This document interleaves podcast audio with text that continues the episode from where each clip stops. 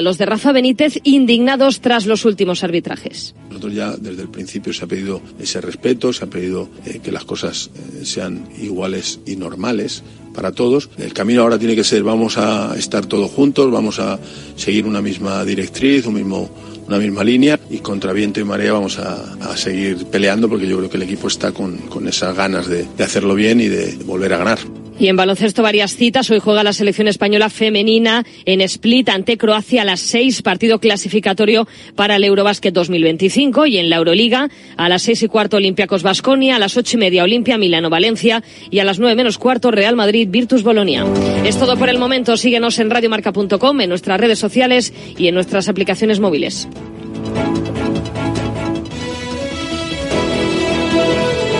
Has escuchado la última hora de la actualidad deportiva. Conexión Marca.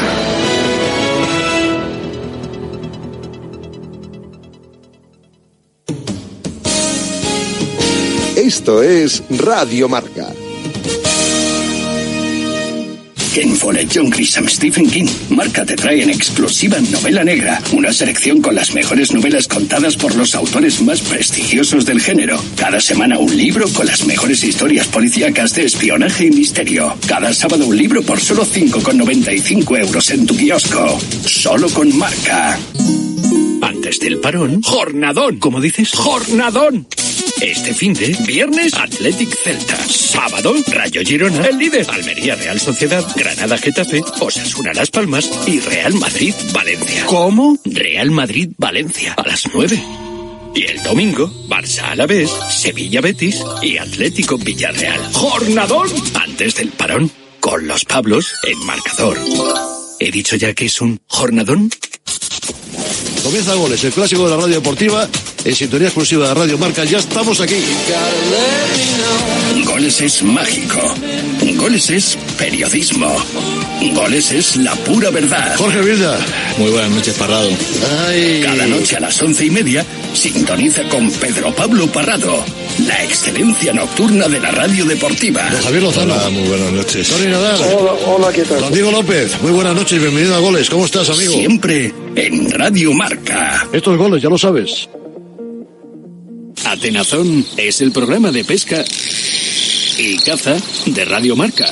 Todo sobre el mundo de la caza y la pesca los sábados de 6 a 7 de la mañana en Radio Marca con Leonardo de la Fuente Prieto. ¿Recechamos? Me gustan todos los estilos. El doo-wop, el boogie-woogie, el rockabilly, el country western, el gospel, el honk las big band, orquestas, el bebop, el swing, el jazz, el folk, el soul, lo que sea, me flipa todo. Delta Cadillac. Cada madrugada de sábado después de la alternativa y siempre que quieras en podcast, el mejor rock and roll tiene su sitio en Radio Marca. La música es mi vida.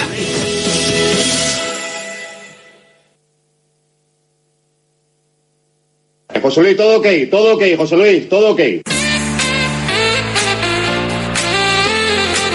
En directo y con el sello de Radio Marca, aquí comienza Directo Marca. Con Rafa Sauquillo.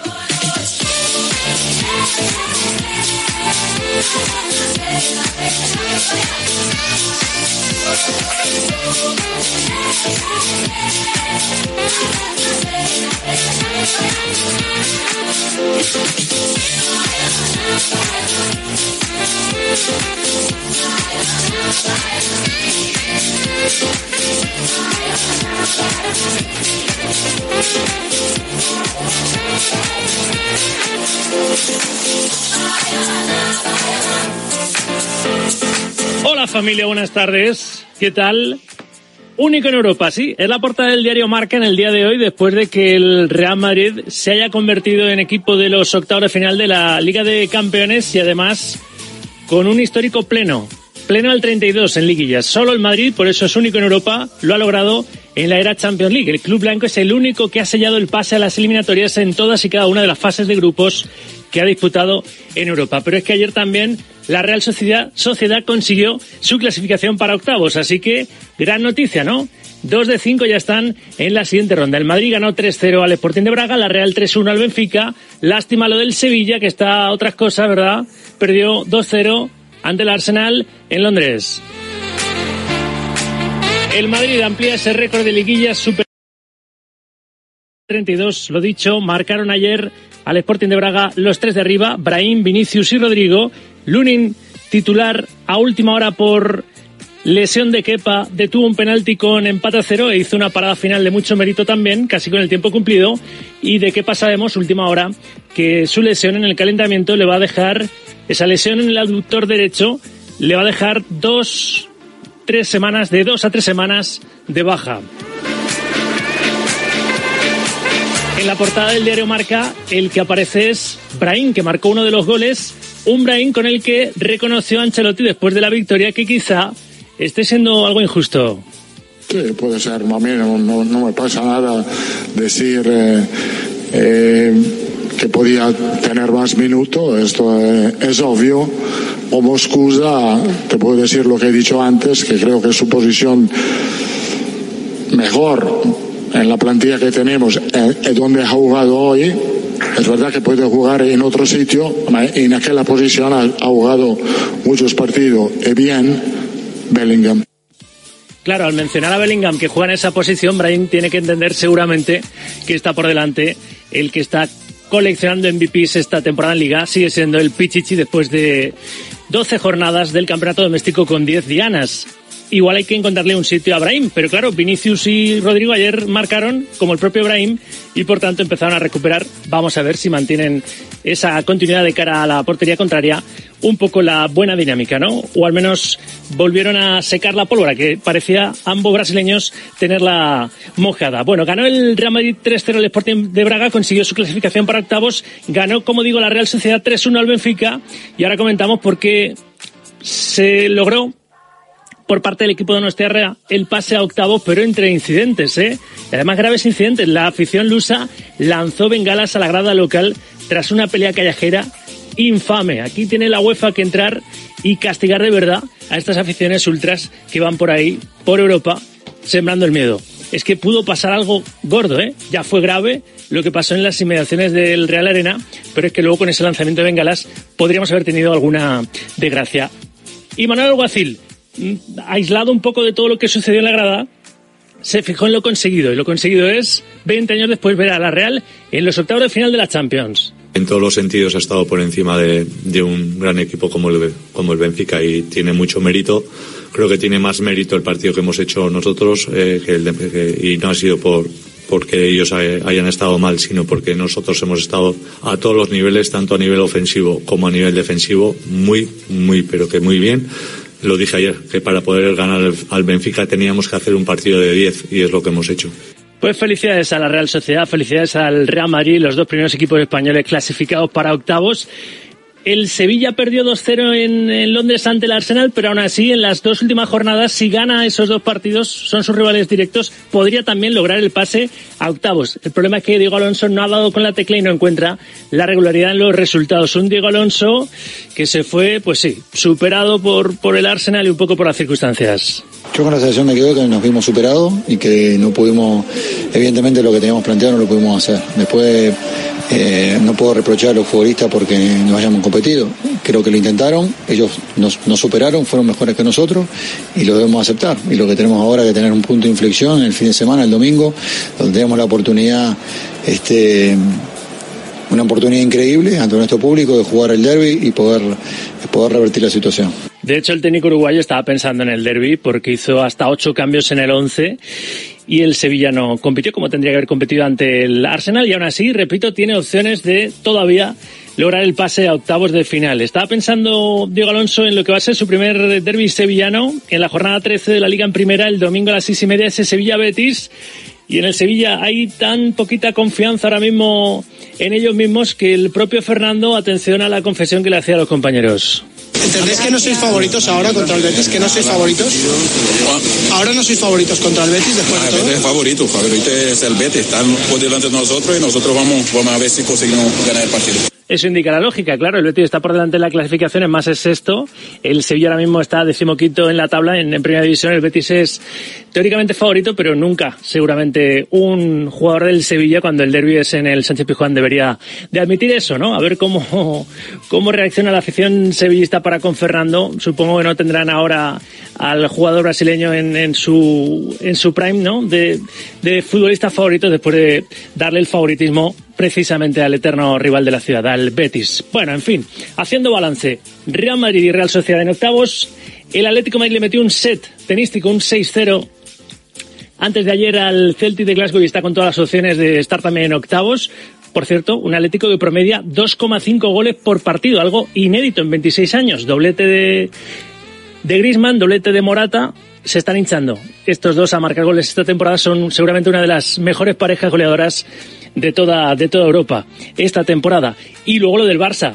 Perdió, sí, perdió por la mínima ante el Shakhtar Donetsk antes de ayer en Hamburgo, perdió 1-0, pero tiene todas las chances todavía de estar en octavos esta temporada sí, ¿no? Ganando al Oporto en, en Montjuic, que la próxima jornada el Barça estará también en la primera ronda eliminatoria. Vamos, que hay que ser optimistas con el fútbol español esta temporada en Europa. Estamos más o menos bien encaminados. Es la 1 y 14, 12 y 14 en Canarias. Bienvenidas, bienvenidos. Es jueves 9 de noviembre de 2023, festivo.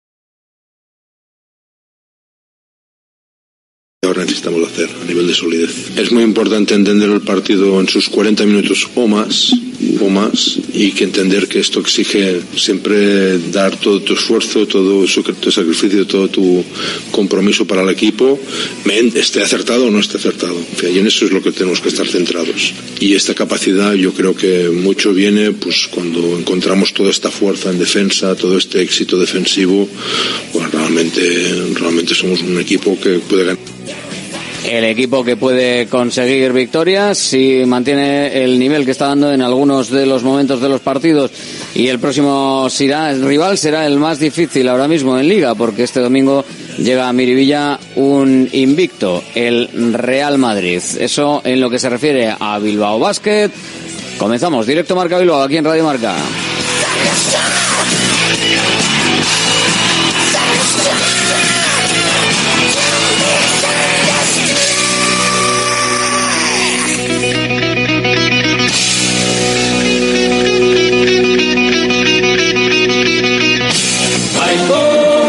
Profit Bilbao, la tasca alemana de Bilbao en la plaza del Ensanche 7. Ambiente futbolero total donde seguimos a nuestro Athletic y equipos de la Bundesliga. Todo ello acompañado de Hofbräuhaus Beer y productos de hermanos Tate. Y para llevar a la casa nuestras salchis y demás, visita nuestra charcu en Colón de la Reategui 25 enfrente del parking del Ensanche. Aupa Athletic Pros. Armarios y muebles Los Chopos. Fabricamos tus muebles a medida y totalmente personalizados, con materiales de primera calidad y en una gran variedad de acabados. Empresa familiar con más de 30 años de experiencia y fábrica 4.0 propia en Lemoa. Exposiciones en Guecho y Lemoa. Más información en la web armariosloschopos.com y también en redes sociales arroba armarioschopos. Are you ready para aprender inglés de una vez por todas? Para hacer entrevistas de trabajo, másters, viajes y todo lo que te propongas. Are you ready para WhatsApp? Apúntate a la Academia de Inglés mejor valorada y estarás ready para todo. Encuéntranos en la calle Lersundi 18. Más información en whatsapp.es. WhatsApp, welcome to the English Revolution. GNG, tu taller de confianza abre 24 horas desde gng.es. También te damos presupuesto de mecánica, neumáticos, consejos, cita y todo lo que necesites por WhatsApp en el 607-232-595. Servicio mecánico completo de turismo y camión en Euskadi y Cantabria. GNG, tu taller de confianza. Consulta tu centro más cercano en gng.es. Adelántate al Black Friday en Alena Flelu. Una semana con descuentos de locura.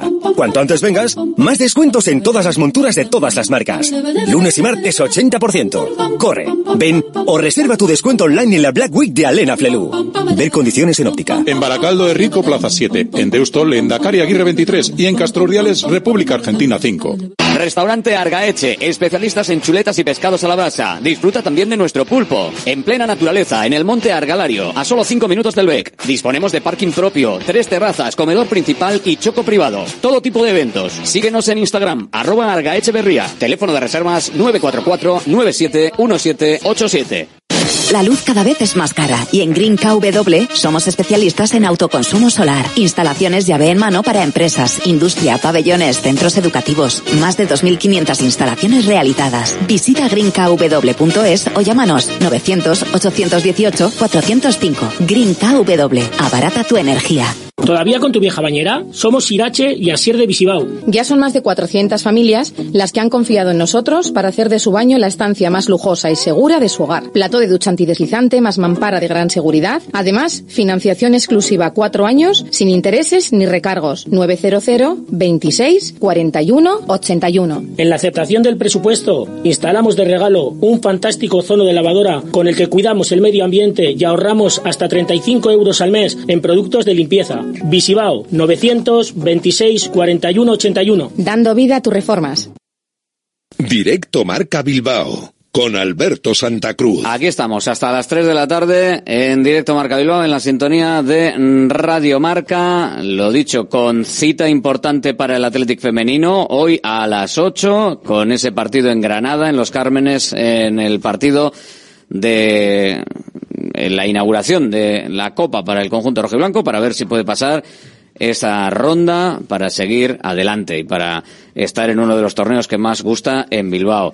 En lo que se refiere también a partidos importantes, el tema de las entradas para el partido frente al Baracaldo en las instalaciones de Lezama. ¿eh? Recuerda la cita, mañana se abre el plazo para volver a comprar entradas, en este caso de manera presencial, en San Mamés, 175 a la venta, desde las diez y media hasta la una y desde las siete hasta las nueve de la noche. Ese es el horario para mañana viernes, para las entradas que han quedado, después de adjudicar las peticiones del Athletic y de las 240 que se enviaron y se agotaron, además de manera rapidísima, para el Baracaldo. Así que la gente que, quiera, eh, sobre todo de Baracaldo, pues eh, las tiene ahí, ¿no? Porque parece que hay bastante demanda. Diez y media a una y de siete a nueve, que son las citas que tiene eh, para esas entradas. Y en lo que se refiere al entrenamiento del Athletic, lo tendremos esta tarde. Veremos cómo están todos. La duda es saber si Paredes, que tiene pinta de que sí, puede participar incluso del once inicial si tiene que forzar un poquito, tiene pinta de que se le intentará forzar para que pueda jugar frente a Dani Vivian, de tal manera que la enfermería, con la recuperación de Ander Herrera para la causa, parece que solo quedaría integrada por Yuri Berchiche, que no ha acabado de estar en estos días de la semana con el equipo.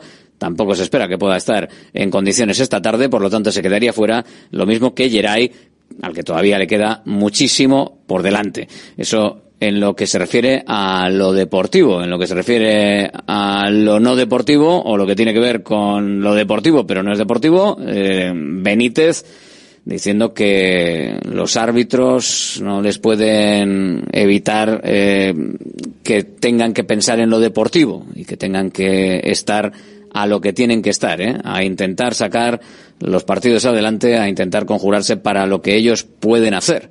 Así que así así está la cosa y así se, se vive desde allí. Nos vamos hasta Radio Marca en Vigo. José Ribeiro. Hola José, muy buenas. Hola Alberto, ¿qué tal? Pues pendientes de cómo llega el Celta, que no es una temporada que esté saliendo igual todo lo bien que, que esperaba el celtismo y seguramente que por muchos motivos que tú me vas a contar ahora. Sí, no, no llega bien el Celta, lógicamente aquí la gente está un poco preocupada por varias cosas, por varios motivos. Decías ahí, hablabas en plural, yo creo que es correcto.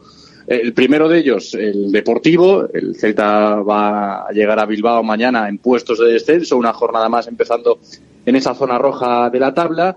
Pero el, segundo motivo quizás es el, el que más frustración está generando, porque sí que es cierto y cuando se habla del juego del Celta de Benítez, pues hay gente aquí en Vigo que todavía no acaba de convencerle, pero hay mucha gente que también piensa que, el equipo merece estar mucho más arriba de donde está, ¿no? Y por eso no hay tanto pesimismo en torno a, ese asunto del rendimiento. El segundo motivo que decíamos, eh, la frustración aparece por, por el tema arbitral. Se ha hablado mucho estos últimos días de lo que está pasando con los árbitros y, cómo están castigando en este sentido con decisiones eh, incorrectas al Real Cruz Celta. Benítez es la voz que, que bueno, pues eh, está encabezando todas estas denuncias públicas, ¿no? Para que pues eh, se trate de cambiar esa, esa dinámica. Ya han sido varias jugadas polémicas que han caído en contra del Real Club Celta y eso ha generado, como decíamos, la, la frustración en, en, buena parte de la afición. También en el vestuario, aunque sí que ha, dicho hoy en la rueda de prensa previa al partido de mañana en Bilbao que tienen que abstraerse, tienen que hacer lo posible para, para que eso no afecte y, poder, eh, poder ofrecer su mejor versión más allá de toda esta polémica arbitral que ya os aseguro que ha sido muy, muy intensa ¿eh? en Vigo. El Celta no se ha pronunciado, han preferido no, no realizar ningún comunicado. Desde el club nos decían que, que ellos son conscientes de que es, es, mejor no pronunciarse públicamente, que tienen mucho más que perder que de, que de ganar, pero creo que, que la, la, situación ha sido eh, tan, vamos a decir, extraña, ha, ha, caído siempre del mismo lado la, la decisión. Tan, ¿no? evidente, tan evidente que ya el ruido se ha generado solo. De hecho, muchos medios internacionales, muchos medios nacionales, pues han, han parado a analizar lo que le está pasando al Celta con decisiones arbitrales. Y esos dos motivos son los que marcan la situación del Celta. Por un lado, las polémicas arbitrales y por el otro, pues que el equipo todavía no, no arranca, que está en puestos de descenso. Decías revertir la situación, darle la vuelta a la situación, ¿no? Que es un poco el portavoz Benítez a falta de ese comunicado oficial del Celta, pero bueno, que qué va a decir, ¿no? Al final se están equivocando, salvo que vaya a, hay una campaña en contra del Celta y este tipo de cosas, que esas sí que nunca acaban bien, porque al final yo creo que, que acaban dándote más todavía. Pero claro, revertir, ¿cómo, ¿cómo se revierte? Esto ya, lo que está hecho, está hecho. O sea, hay algunas decisiones que son errores, yo creo, evidentes. Hay alguna otra que, bueno, puede tener eh, diferente opinión o, o, matiz, depende de quién la mire. Pero sí que es cierto que entre el matiz y, el, y lo evidente, pues hombre, la balanza está en negativo, ¿no? Parece con el, con el Celta. Pero claro, ¿esto cómo se le da la vuelta, José? Porque es que claro, por mucho que el celtismo ahí en, Vigo estéis con la mosca detrás de la oreja o directamente con el moscón delante, mmm, ahora, claro, aquí decimos en Bilbao, bueno, ¿y ahora qué? O sea, no, no pueden perjudicar a otros para remontar lo que se haya podido hacer mal en el pasado, ¿no? Claro, ¿qué, qué es lo que pide el celtismo?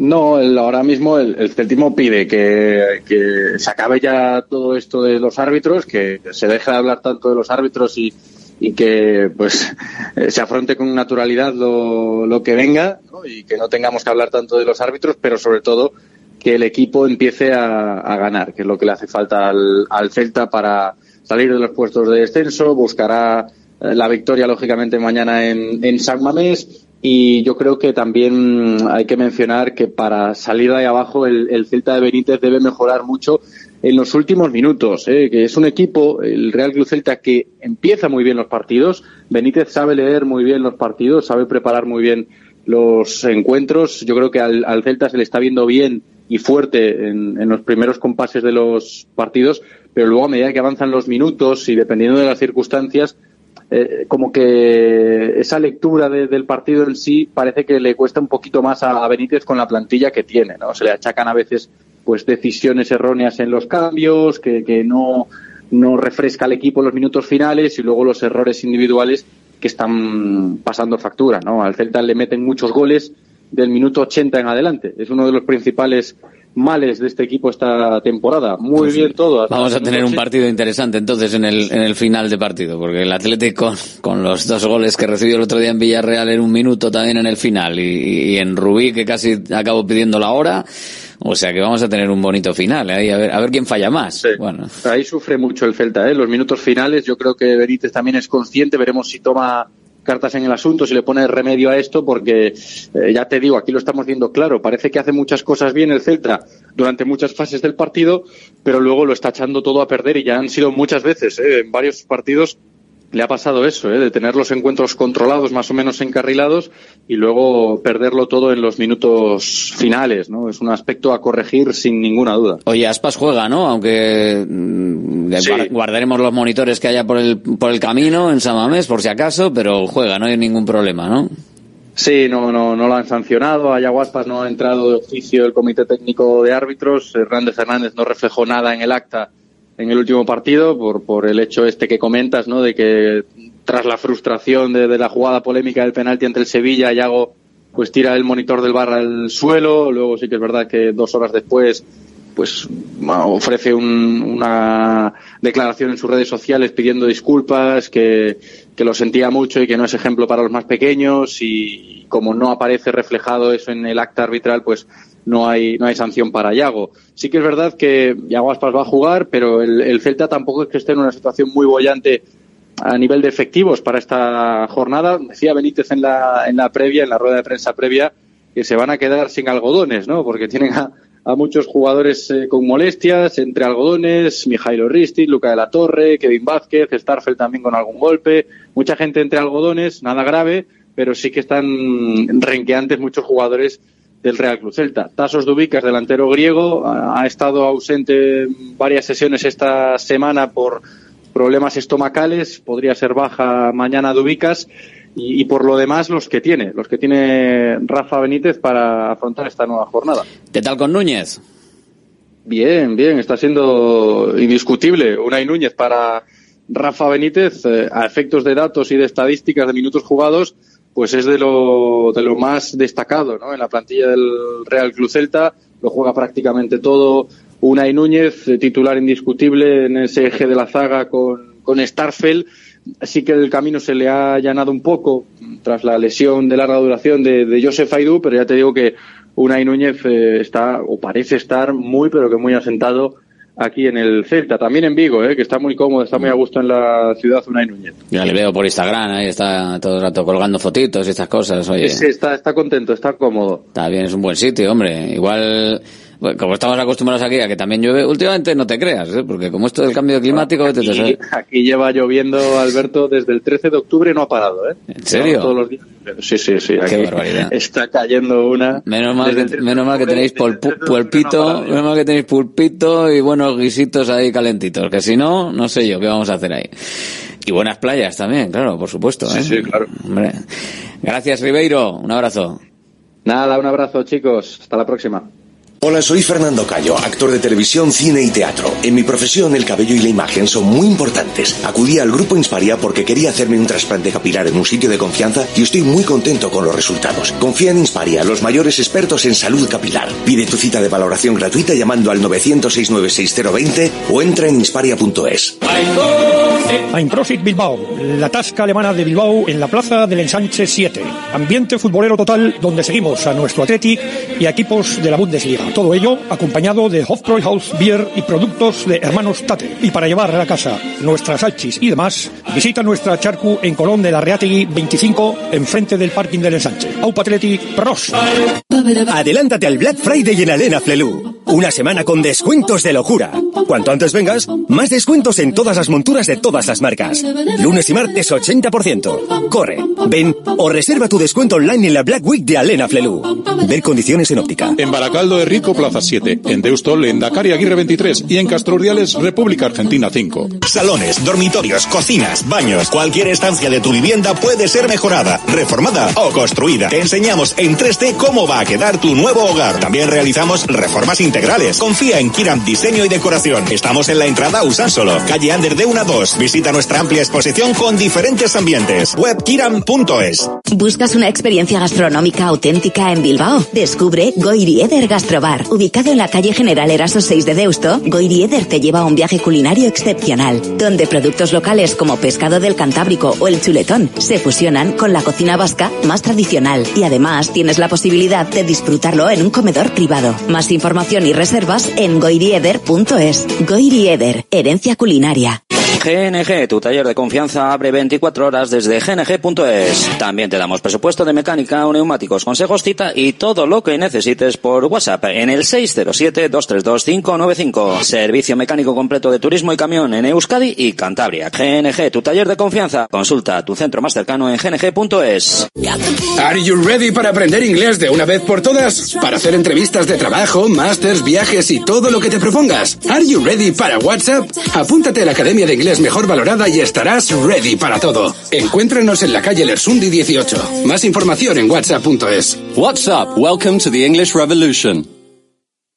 Directo Marca Bilbao con Alberto Santa Cruz. Aquí estamos, en la radio del deporte, en el 103.4 FM, en www.radiomarcabilbao.com, en las aplicaciones móviles, en la API web de Radio Marca, seleccionando el audio de la emisora de Bilbao y luego en los podcasts. Y ahora vamos a abrir la tribuna del Athletic, no sin antes aplaudir al Sestao River por meterse en lo que va a ser un sorteo también eh, donde va a estar el Athletic, por cerrar un poco la información rojiblanca, el próximo día 15, el miércoles, pues ahí va a estar el Sestao y va a estar también la Sociedad Deportiva Morevieta que eh, libraba la primera de las rondas y el Sestao ayer al final consiguió ganar en la prórroga.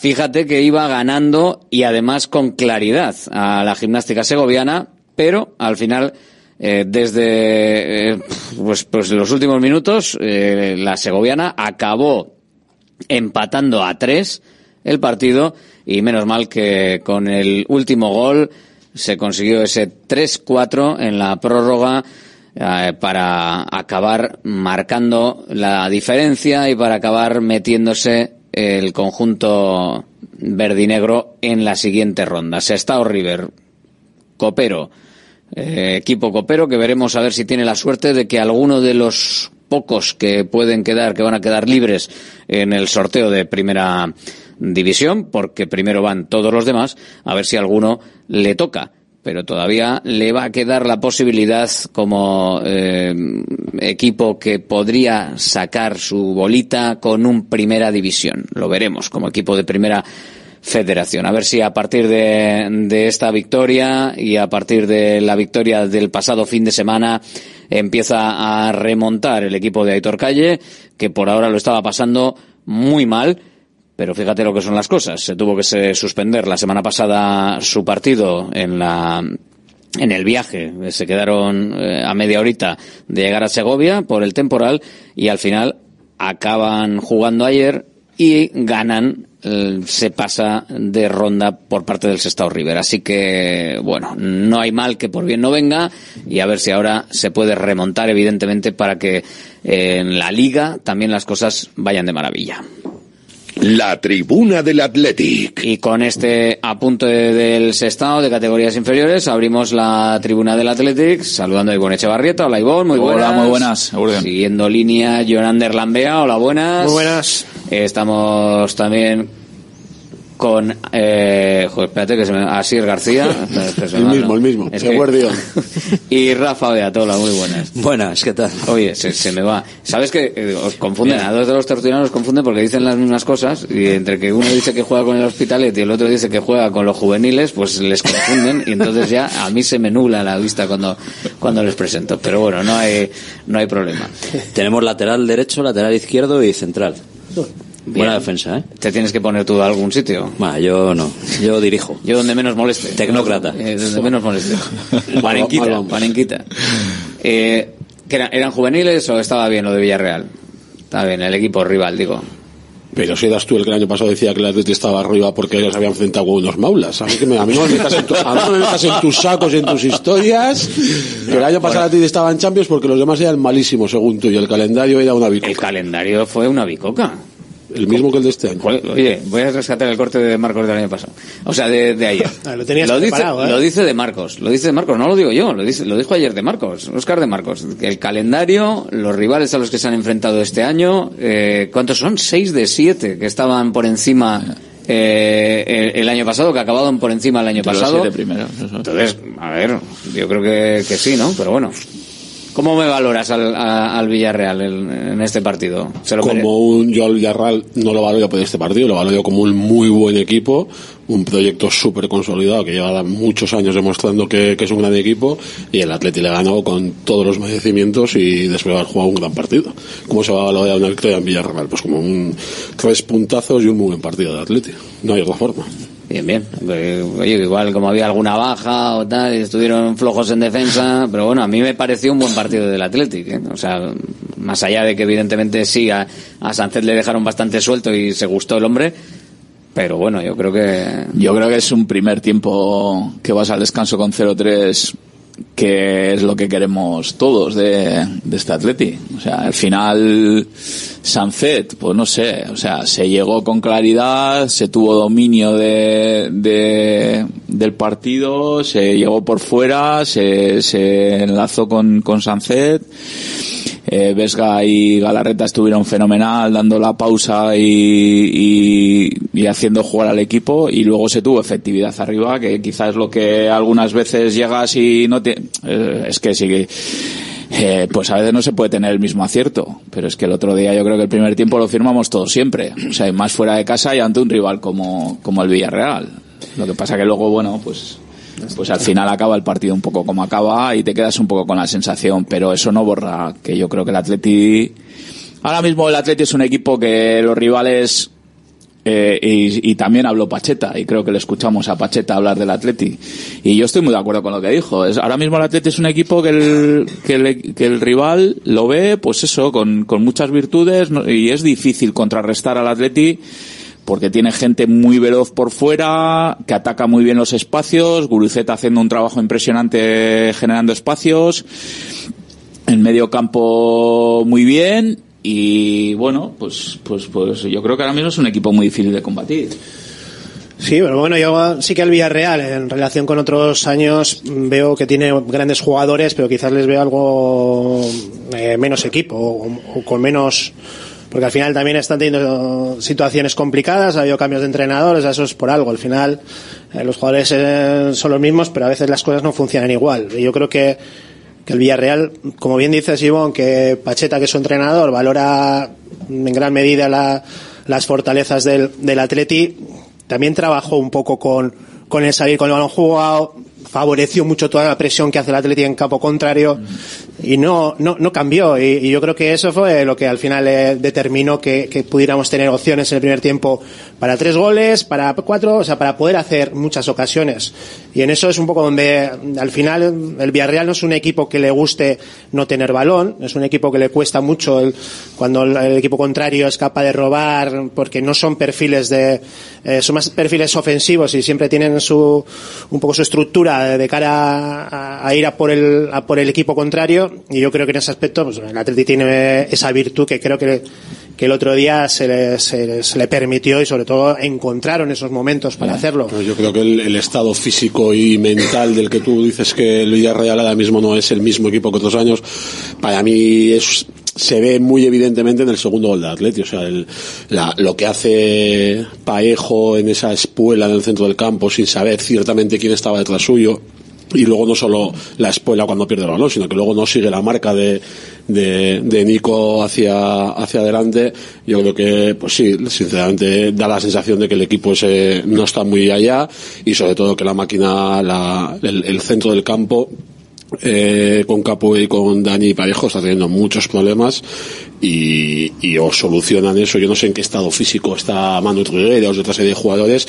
Coquelin creo que está lesionado, pero desde luego con Parejo y Capué moviendo la sala de máquinas a esa velocidad y a ese nivel van a tener muchos problemas. Sí, muchos pero partidos. así es, no podemos caer. A ver, ya- ya no digo porque estés diciendo tú, ¿eh? pero que lo que lo que no podemos caer tampoco es en que todos los equipos contra los que juega el Atleti están mal siempre. Es que no podemos No yo eso. el que diga eso. No, no, no, no, no lo digo por, eh, digo En porque este caso sí. yo creo que el, el Athletic desmonta poco, claro. buscar excusas a las victorias del Sí, Athletic. es que, es que yo lo que veo es que el Atleti los, los ritmos que está metiendo eh, eh, son brutales. Y hay equipos que sí es cierto que igual no están al nivel que estamos acostumbrados a verles, pero en cuanto el Atleti se enfrenta a un equipo que está un poco por debajo del nivel o que no es capaz de aguantar ese ritmo, el Atleti ahora mismo es que pasa por encima. Y yo creo que es lo que pasó el otro día en el, en el Eh, yo creo que la clave la hemos visto en los dos últimos partidos. El Valencia no solo le iguala al Atleti en intensidad, sino que a veces hasta le gana y le, y le, y le planta cara porque juega a una velocidad terrible y, y al final pasa lo que pasa, que el Atleti empata y de milagro al final. Y el otro día el Villarreal salió a jugar, entre comillas, andando, o sea, a un ritmo bastante inferior y el Atleti le pasa por encima. O sea, fue brutal la superioridad que hubo. Está claro. eh, si una cosa no quita la otra, creo yo. Tampoco esto también depende cómo lo queramos ver. Es una situación muy clara. Y mañana me da la sensación, está- Joander, perdona, que, mañana va a ser otro partido de ritmo también, porque Sí, el sí, no, le ves jugar y, ostras, Pero le que, mete... que lógicamente para poder ganar al, al Villarreal hay que hacer las cosas muy bien. Yo simplemente estoy eh, valorando sobre todo el tema de la propuesta del, del Villarreal en una situación en la que está contra un rival que según Pacheta decía que, que tiene esas virtudes de velocidad, de presión y al final trabaja también con eso, con el seguir jugando desde atrás con, la, con el peligro que conlleva cuando igual tampoco estás fino. Para mí Atleti está claro que hizo un grandísimo partido. Eh, para mí yo, yo creo que al final eh, los- el segundo tiempo cuando al final eh, que nos meten los goles al final son situaciones muchas veces de del último momento que coincide que tú no has matado el partido y que te meten un gol y se meten solamente por una jugada no no, no es un no es un criterio de decir joder es que se ha bajado y que hemos estado horrorosos no yo creo que el partido es muy muy muy bueno y, Es bastante completo, ¿no? Sí, sí, no, por O sea, eso te digo. pero, A ver, falta, Eh, falta el final, pero yo pero tengo, final, ya- diciendo esta semana que a mí sí me parece un paso adelante eh, como reivindicando tu puesto europeo. O sea, que donde siempre hemos dudado del Athletic, Pero- igual, igual este año, eh, igual hay que empezar a dejar de dudar. Yo estoy dejando de dudar. Sobre todo por un motivo, porque eh, creo que hemos plantado encima, eh, o sea, en el campo, nuestras virtudes. No, no, hemos- no hemos cambiado nuestra Mm. idea porque vayamos a jugar fuera de casa contra un rival potente. Hemos mantenido nuestro valor y eso es lo que creo que, que tenemos que ir manteniendo. Te podrás hallar un día mal, pero lo normal es que con eso que te está dando resultados y, puntos y goles, lo mantengas. y que luego cuando lleguen los momentos del año pasado donde vimos un bajón claro del equipo que sea si acaso eh, de algunos jugadores y habría que rotar un bajón físico pero que no sea ese bajón de forma de juego de intensidad de, de intentar hacer lo mismo porque yo creo que en un momento dado también de- del año pasado eh, eh, de- después de- del mundial verdad que, que empezó la cosa a ir hacia abajo yo creo que fue hacia abajo en general. Eh, O sea, muchas cosas fueron hacia abajo. No creo que fuese solo igual una cosa, ¿no? Igual no mantienes la- este ritmo. Ahí están los cambios que siempre reclama eh, Asier, ¿no? Igual no puedes de mantener, plantilla, sí. igual no Yo- puedes mantener el ritmo, pero si mantienes el ritmo, pues por lo menos que, que no se te baje, si no se te bajen otras cosas de, de los partidos. Yo es que por ahí van siempre mis, mis comentarios y yo sigo teniendo esas dudas. Eh, es evidente, como estamos hablando, que el partido de, de Villarreal fue un gran partido,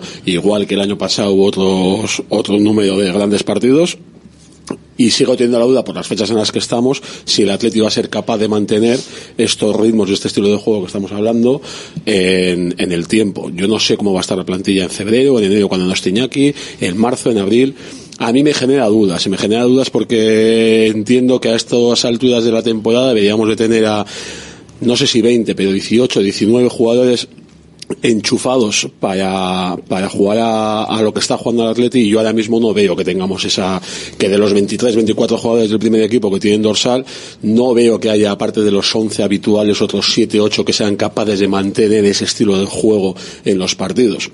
Yo, yo ahora mismo veo la plantilla del Atleti que en cuanto tenemos una o dos bajas todos nos llevamos las manos de la cabeza de uy, uy, uy, a ver quién va a ser el sustituto. Es decir, si se cae Galaxy, pues Herrera lo ha medio suplido, pero ahora Ander también está, dale, el día que no esté Iñaki es como, va, no está Iñaki, problemas. Uy, cuando se lesionó Nico, era como, ojo, tiene que jugar Berenguer. Es que Iñaki, No si no está Iñaki en el momento en el que está Iñaki, es un problema porque nadie puede Sí, llegar es evidente, que es evidente que todos los equipos mismo- tienen una serie de jugadores que son trascendentales. A lo que yo voy es que a mí me da la sensación de que en cuanto se cae uno de los titulares del Atleti, yo por lo menos tengo dudas de que si el, a sa- el que va a salir sea de un estilo parecido, similar al, al, al, al que está de baja, si va a si el equipo va a ser capaz de jugar a lo Así- mismo con, ese, con esa de esto, porque sí, no veo a siempre- 18 pero jugadores Siempre, siempre hay titulares, incluso en la Sí, Real que pero- decimos que rota, al final cuando tiene que jugar un partido como el de ayer o partidos importantes, eh, tiene un 11. Eso está, mo- está claro y todos sabemos que el Atleti el 11 ahora mismo, pues eh, sustituir a los Williams y a Sunset ahora mismo a Galaxy es muy difícil, porque es que el nivel que están dando es brutal. Y te- claro, ¿cómo vas a tener a un jugador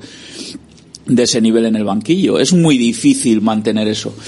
Pero eso es una cosa, eh, lo que estás diciendo, Asier, Y yo me niego a pensar que hoy en día el Atleti ganando 0-3 al descanso no pueda hacer un cambio en el descanso. Si lo hizo en el 85, Por eso lo digo. En el 85 Me te niego a ahí- pensar- ahí está el kit de la me niego a que pensar siempre que el yo. Atleti ganando 0-3 me da igual en Villarreal que donde sea.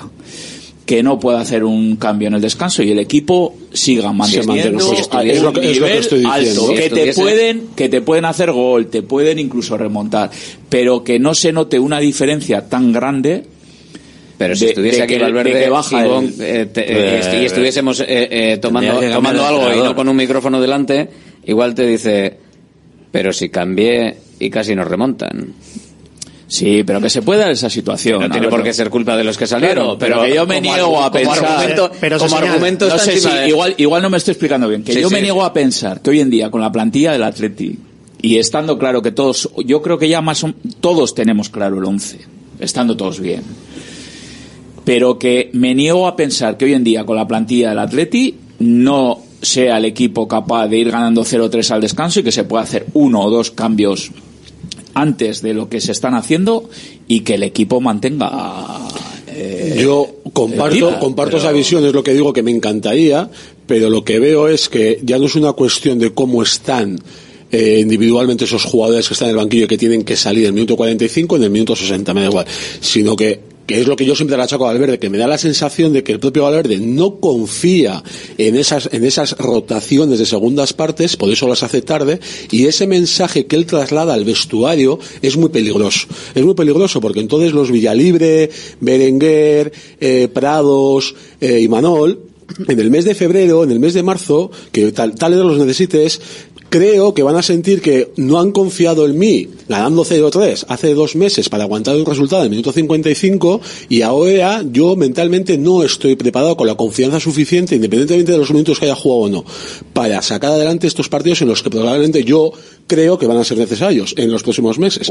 Y por eso creo como como está indicando Ivonne, que cre- siempre vamos tarde con los cambios y vamos con miedos. Hay una, una serie de miedos a cambiar que no es beneficiosa para el medio largo plazo. Una reflexión que, que os pongo encima de la mesa a través de un mensaje de, de un oyente. Mi pregunta, que va previa a la reflexión del oyente, es si realmente se puede jugar a lo mismo cambiando las piezas. Y aquí eh, me refiero a un mensaje, por ejemplo, que nos llega que dice, no es que los del equipo B sean peores, es que los del A juegan coordinados y a un ritmo fuerte y el B tiene que jugar a otra cosa y mezclar es el desastre. Es que creo que a este oyente no le falta razón. Es que Pero hay determinado, eh, los puedes, jugar, hechos- puedes jugar a otras cosas y podrías hacer un grandísimo partido con gente que está en el banquillo y no es el equipo titular, pero igual no puedes jugar a lo mismo que juega el equipo titular. Tendrías que jugar a otra cosa. Y por ahora Valverde parece que apuesta por mantener lo máximo posible en el tiempo una forma de juego que entiendo que considera que no le pueden dar los que se quedan en el banquillo. Y ya no te digo si en vez de un cambio metes dos o tres. Pero el, el equipo ha jugado sin su mejor central, Geray. Ha jugado partidos y ha jugado bien. Sin Casi Yuri, todos. lateral izquierdo. Ha jugado partidos y ha jugado bien y ha resuelto. Sin Galarreta, sin Vesga, sin Nico Williams, que ha estado lesionado. Y creo que no ha habido más bajas así de los. bajas digamos, puntu- bajas Sánchez, puntuales. no, no, Bajas puntuales por necesidad. Dos partidos por sancionado. Bajas también. puntuales por necesidad. No, no, no, pero, es que al claro, final- pero- pero ha mantenido el nivel sin algunos de estos Porque jugadores. al final hay que tener claro que una plantilla tiene muchos perfiles de jugadores y sobre eso tu estilo de juego y tu forma de plantear los partidos para que tengas una, una línea eh, continuista está claro que lo tienes que matizar con qué jugadores tengo para qué perfiles en un momento dado. Eso está clarísimo que hay que modular. Pero yo creo que la idea general es, es la misma cuando planteas que juegue Nico Williams o juega Berenguer. O cuando en un momento dado eh, ha jugado Ander Herrera ha jugado eh, Galarreta. Yo creo que son perfiles que igual le das algún matiz diferente, pero la idea general es la misma. La de las velocidades, las de, las de en cuanto haya robo intentar llegar rápidamente o si no por fuera, generar situaciones de uno contra uno en banda. Yo creo que todo ese tipo de cosas lo mismo, pero lógicamente con diferentes jugadores tienes que matizar. Pero yo eh, aporto una cosa más, que es que hay una herramienta que son los cinco cambios. Los equipos contrarios también trabajan con eso, con refrescar un equipo cuando hay mucha velocidad, cuando hay mucho desgaste, minutos 70, 60, te hacen dos o tres cambios de gente que te puede jugar también de titular y son gente que refresca el equipo. Y a veces se nota, se nota. Y hay veces que nosotros, a veces nos quedamos, nos quedamos un poquito Valencia yo no cortos temo para eso. no Pero la duda, de Yona- la duda de Jonander es, eh, minutos 60, 70, tú haces, ahora mismo sacas, imagínate, los cinco cambios a la vez en el Athletic, eh, y la duda es, ¿mejoraría el ritmo? Pero igual no ¿El le- ritmo que quiere Valverde? Pero si voy al, al principio de lo que está hablando, cada uno tiene su eh, perfil, su forma de juego y sobre todo ese mati que tiene que dar el entrenador, porque igual el partido requiere otra cosa. Igual requería tener más balón en el segundo tiempo, Jugar más lento, manejar. sí, diferente. ¿eh? Y, y porque no, hizo- pero no se metieron lo que jugadores de pero quizás no se- eso es pero quizás no se metieron jugadores en ese momento para mantener el balón y dormir el partido hasta el final entonces ahí es donde tienes que utilizar tus herramientas tú tienes una pro- una puesta en escena importante con los jugadores que estás sacando ahora pero luego cada partido empieza a moverse y el partido empieza a ser diferente El Yo también hay otra cosa, insisto un poco, ¿eh? yo también creo que los jugadores, eh, tú si vas ganando 0-3, como es- hablamos de eso porque es el caso del otro día, o vas con el partido por delante, y tú a un jugador en un momento determinado, me da igual Villalibre, que Berenguer, que Adu, que Prados, que tal, le metes a jugar 45 minutos, 40, 35 minutos, ese jugador entra con una mentalidad al partido que si tú haces los cambios en el 75-80 y metes a, como el otro día vía libre o metes En el dos 86. A jugar 8 minutos. Es que es diferente la situación también de los jugadores que entran en el partido de decir, bueno, voy a tener medio tiempo por delante, voy a tener 40 minutos para, para, para, pues para, para jugar que joder, entrar en esos minutos finales que encima estás con la presión de que si te meten un gol, joder, hemos entrado, nos, nos han metido, nos, al final la sensación que te queda el otro día es muy mala, pero a ver, yo no digo, está claro, todos sabemos que el Atleti, el 11 que tiene hoy en día es súper competitivo, que nos gustaría que jugara siempre los 90 minutos con ese 11 porque los ritmos son brutales, destrozan al equipo contrario, pero también creo que somos conscientes de que eso no es posible alargarlo en el tiempo. Y que tenemos el ejemplo del año pasado que el equipo a falta de 10 partidos se cae. Me imagino que se habrá hecho un análisis de todo eso. No sé Y- si y- tenía tanto ritmo, ¿eh? también te digo. Y- se, intentaba jugar a ritmo, pero yo creo que pero, este pero año entiendo que más no allá de, de- del ritmo no ritmo tal que se habrá hecho un análisis del año pasado de los de cómo se llega a los 10 últimos partidos no solo a nivel de lesiones sino de, de capacidad física del equipo cómo llegan los jugadores y me imagino que eso se intentará corregir es que yo tengo toda la confianza del mundo en que es que si se repite el mismo patrón joder a mí me Yo creo que no un yo estoy, es que yo estoy viendo lo- los mismos los mismos problemas que ahora mismo estamos hablando en los cambios en las rotaciones que el año pasado y bueno entonces a mí no sé por qué os da por pensar Estoy convencido de lo que dices, que se ha hecho un análisis de esto. De hecho, creo que Miguel González en la rueda de prensa de final de temporada es una de las cosas que dijo. Sabemos por qué o qué nos ha faltado para meternos en Europa y vamos a intentar solucionar esos problemas deportivos. El análisis estoy convencido que se ha hecho, porque hay grandes trabajadores en el Lezama y en el staff técnico del primer equipo que seguro que han analizado todos los datos. Pero los hechos, los hechos de estos dos primeros meses de competición, ostras, a mí no me llevan a, a pensar que en marzo vamos a estar mejor que el año pasado. Lo siento mucho. Pero a día de hoy no lo veo. ¿Tú crees, o sea, es que no lo veo. ¿Vosotros creéis que realmente lo que, lo que he dicho antes, vosotros creéis que solo fue una caída física del equipo? Yo es que creo que no fue solo una No, caída. no, no, no, al revés. fue una caída No fue una física. caída física, solo fue una caída mental de una serie de jugadores que tú necesitabas tener enganchados y con confianza en unos momentos puntuales de la temporada que no estaban. ¿Quién? Pero si eran los, si los titulares podían jugar. Claro, y- bajas. Sí, claro, bajas, no, esos titulares estaban bajas, Alberto, eh, joder, estaba no, no. Íñigo Martínez no participó. Íñigo Martínez Y Geray- estaba Geray cojo. Toda la temporada llevó Eh, así, no sé, pues Dani tampoco. ¿no? Eh, Pero que, pero que no solo un tema físico, que precisamente cuando tú te caes una serie de jugadores, aunque no estén de baja, están jugando y están cansados, es cuando te estoy diciendo que tú necesitas mirar al banquillo el marzo y abril y sacar gente que está mucho más fresca de patas. Que sí, pero que y aunque me- estaban más frescos de patas, mentalmente no estaban con, sé, con condiciones no sé si físicamente fue la caída del equipo del año pasado, no tengo yo tan claro que fuese eh, físico y me da la sensación de que fue eh, una espiral un poco de, de, de todo, de entrar en bucle de que no salían las cosas. Sí, y- mentalmente y también no fue porque después del parón, se- eh, o sea, yo he dicho 10 últimos partidos, pero es cierto que uh, después del parón del Mundial ya se reinicia mal y es un proceso que seguramente mentalmente afecta más llegar a esos últimos partidos con lesiones, pero también mentalmente mal,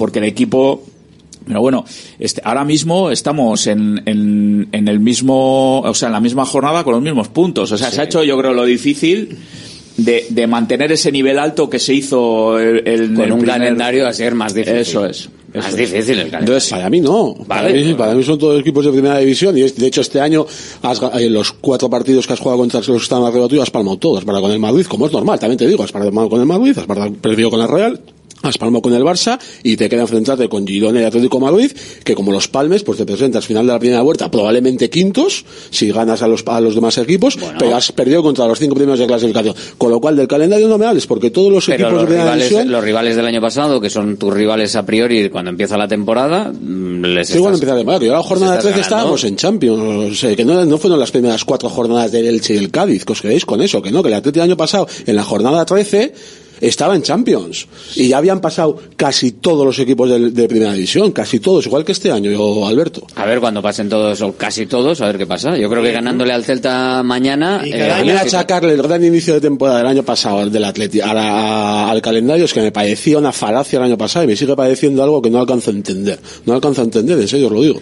No Al sé. final, si, si siempre hablamos de que cada partido es diferente, que viene no sé qué, pues imagínate cada año.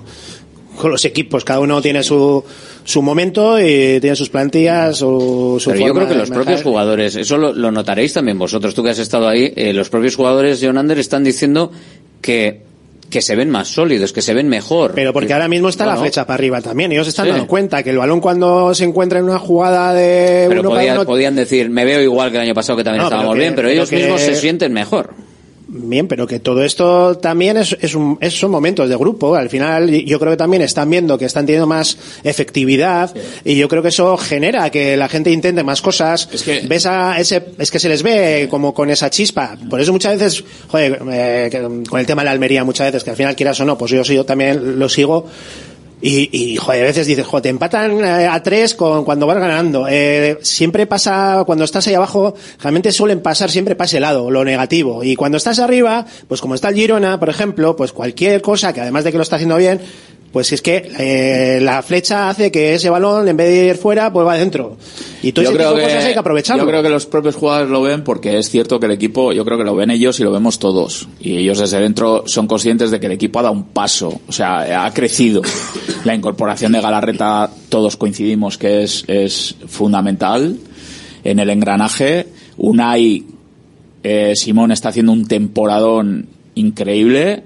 Y, Y luego el haber sacado un momento- el haber sacado a Iñaki fuera eh, con Guruceta eh, eh, los, los movimientos de Guru que eso yo se lo atribuyo también a Ernesto que lo habrán trabajado y, y ha hecho hay un ha generado eh, en el equipo que los movimientos de Guru a que los Williams ataquen en los, es- esos espacios que genera y Sancet y luego Sancetti y Nico son un- tienen un año más, están ya en el- la dinámica internacional. O sea, es que el equipo da, da señales de haber dado eh, un, un paso más y de haber crecido. O sea, Eh, no sé, yo tengo ¿El memoria equipo corta. o el, el 11? El 11 que está jugando. Es que yo diferencio entre el equipo y el 11 Bueno, a que ver, está jugando. está, pero en el banquillo Asier hay gente como Raúl García, Muniain, eh, Berenguer, mm, o sea, no sé, eh, bueno, Villalibre no ha tenido igual tanto peso donde ha estado, pero, García. pero no, pero digo sea, por, gente, por gente que sabe perfectamente, o sea, que ese crecimiento personal que puede haber tenido el 11 algunos jugadores por su juventud, los que están en el banquillo, Hay un ¿qué le vas a decir? No, de crecimiento no. Digo Joder, que, joder, no. que por experiencia, o sea, por experiencia tú ahora mismo sacas a, los- los a- Dani García, Muniain, Raúl García, Herrera. Ander Herrera. Joder, estamos hablando de gente que tienes a cinco tíos por lo menos que pueden salir que saben lo que es esto. O sea, que se han estado jugando algunos Champions. Por eso o sea, muchas veces el, el usarlos en momentos puntuales creo que, que es importante, porque al final eh, son ciertos perfiles que, que- que son capaces de manejar un, un partido, de llevarlo hacia donde quiere el equipo, a donde necesita. Y, yo creo que tiene que hacerle más uso de, de- esos momentos. Yo creo que hay, eh, cuando el partido, como el otro día, que ya tienes la ventaja, tienes esto, pues bueno, dar un, un paso a, a tener más balón, a ser capaz de que el Villarreal tenga que ser el que esté detrás de ti. Eh, yo creo que, bueno, pues son- tienes herramientas, creo que tienes herramientas. Yo, por ejemplo, hacía mucho tiempo que no veía. A ver, igual es una chorrada, ¿eh? Pero a mí, por ejemplo, el otro día el gol que robamos y Nico le da a Sancet, Sancet dentro del área hace un control hacia adelante, eh, encara al portero y se la, se la devuelve a Nico y meten con una pared. Yo hace mucho tiempo que no veo en el Atleti una jugada así. O sea, esa jugada es de... Te quiero decir que otro jugador igual en, en Sancet, en vez de controlar hacia adelante y ver que viene Nico a aguantar y dársela y tal, pues Chuta eh, chuta la primera, le- se la- Se aumenta intenta en hacer gol o tal. Joder, veo detalles, eh, eh, porque la calidad individual es grande, entonces veo detalles en los jugadores que sorprenden, o sea, que, que, que yo por lo menos hace tiempo que no veo. Pero cuando vas con 0-2, también estás tú con... Cuando 0-1 estás, cuando estás sí. por delante, cuando Sí, estás con esa chispa, eh, pues haces más cosas, incluso propones, y, y incluso cosas que no harías. porque- Totalmente de acuerdo. Sancet y Nico ya se ven importantes en el equipo y seguramente se atrevan a hacer cosas que igual eh, antes pues les costaba más porque no estaban tan tan eh, no eran tan tan fijos ¿no? en las alineaciones y tal. que al hilo de lo que estabais comentando antes del año pasado, eh, me ha dado por mirar el partido decisivo donde te juegas contra tu rival directo para la plaza europea, Osasuna en el Sadar, la alineación. Y yo no recuerdo qué pasaba entonces por la cabeza de Ernesto Valverde ni las circunstancias. Pero juegas ese partido decisivo con tu portero suplente, Aguirre Zabala, sin tus centrales titulares que están lesionados. Aparece Oyer Zárraga en la alineación titular. Yo no sé si os acordáis por qué ni por qué no. con- Pero bueno, pero es que Zarraga era un poco como Imanol eh, este año. O sea, salía, te lo ponía Un titular un día Sí, y luego... ¿Qué no aparece en el partido decisivo? Con Sánchez sentado en el banquillo, Muniain de media punta, Berenguer en un costado, Williams en el otro, e Iñaki Williams de delantero. Que bueno, el año pasado sí que jugó bastante de, de esa posición. Y luego sale Sánchez, sale Guruceta, sale Raúl García y sale Aduares, ¿no? Pero bueno, Estaba- por ir un está- poco a la... Estaba, estaba Unai en el banquillo, ¿no? Eh, ¿Quién? Estaba Unai de portero en el banquillo. Sí, sí, sí, claro. Yo creo que también... eh, porque Ese partido era decisivo y, y, bueno, no Nos sé a qué viene esa alineación, pero la se, me ocurre, ¿no? La sensación de que el y año luego pasado- llegas con la opción de, de, de, bueno de, de tenerlo Miraba más- mano y palmas con el Elche no miraba más empieza cero a- uno. eh, eh, a- no miraba más a los rivales y ahora mira más a- hacia adentro hacia el Atlético pues no lo sé pero vamos me da a mí, es eh, que ahora viendo esta alineación me quedo un poco así Yo voy a, voy a, me he puesto como, como Rafa a ver datos. pero esto es una alineación no está, esto, esto es no objetivo. Esto no son datos Y me ha dado por ver los, los, los seis partidos que le quedaban al Atleti en la primera vuelta el año pasado, en el mismo momento que estamos ahora, para que veamos a ver si el calendario que había tenido en las 12 jornadas previas, si era había jugado contra juveniles del Rubí. le quedaba el Valladolid en Salmamés, un rival temible, donde los haya. El Betis. el Betis El Osasuna, al Betis ya le has ganado la Real, a la Real ya le has ganado pero que, me- que no- que- que compares si son difíciles o no difíciles. No si has ganado o no has ganado. Te estoy diciendo, el año pasado a- tú habías jugado, a ver, a dos ya te has enfrentado de los, tres, de los tres dos sí, ya te los has ¿y qué? Madrid y Celta. ¿Qué, di- qué- o sea, quedaban los seis equipos mejores de la liga? No, tenías cuatro equipos sencillos y la Real y el Madrid. Igual que ahora te quedan el Girona y el Atlético Madrid y todo lo demás. Con lo cual el calendario a día de hoy, después de 12 jornadas, es exactamente el mismo que el del año pasado. Y los puntos son exactamente los mismos. A ti el año pasado no te enfrentaste durante las 12 primeras jornadas a los 12 últimos y luego te quedaban los seis más fuertes. Con lo cual, las 12 primeras jornadas del año pasado, donde el Atleti acumula 21 puntos, son exactamente del mismo nivel que este año cuando tú en la jornada 12 acumulas 21 puntos. Con lo cual, la mentira muchas veces repetida de que el año pasado el Atleti estaba en Champions A en la ver. jornada 12 porque se había Porque se enfrentado a había 12 ganado maulas, es Que mentira. no, no, no. El inicio de temporada, el inicio de temporada. El A ver, de temporada, ¿cuáles no, la los- jornada 12, ¿cuáles la jornada 12, los esa es la que tú quedan? estás. A ver, Con lo, con lo bonito que está ahora el tema, ¿para qué Eso no vamos es, para atrás? Eso es, ¿para qué? No, no hace falta irse para atrás. Ahora que Parece queda... tenemos cuando los seguir- datos dicen tenemos lo que dicen- pegando latigazos de... A ver, ¿cuándo termina la primera Bien, vuelta? Espérate. eh, Contra el Cádiz, ¿cuánto- juegas el primer partido de la segunda vuelta. no, ah, digo ahora, ahora contra... eh, hemos jugado contra Las Palmas, no hemos jugado todavía, ¿no? Eh, o sea que Sevilla... Rayo Vallecano. Eh, Sevilla tampoco se ha jugado todavía, ¿no? O sea que quedan... Las Palmas eh, partido difícil. Ese Ahora va a ser partido Celta, raro. Celta Girona, Rayo Vallecano, Granada Atlético, Las Palmas y Sevilla. Mira, pues y más empieza la segunda ronda contra la Real Sociedad en San Mamés. Con esto del calendario desigual no hay quien se entere. Pero bueno, es así.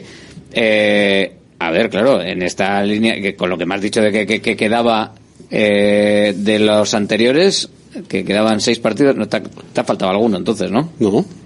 12 llevas jugados, más 6, 18. 7. Sí. queda uno Sí, te queda, te queda uno por ahí. 19.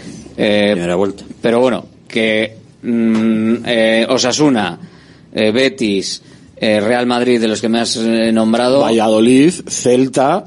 Y te falta el otro, que tenemos otros dos, que a- a- depende cuáles sean, pues igual. No. Claro. Depende cuál, cuáles El quedaban. Girona, ¿no? Betis, Madrid y Real Sociedad. Bet- Betis, Madrid y Real Sociedad el año pasado.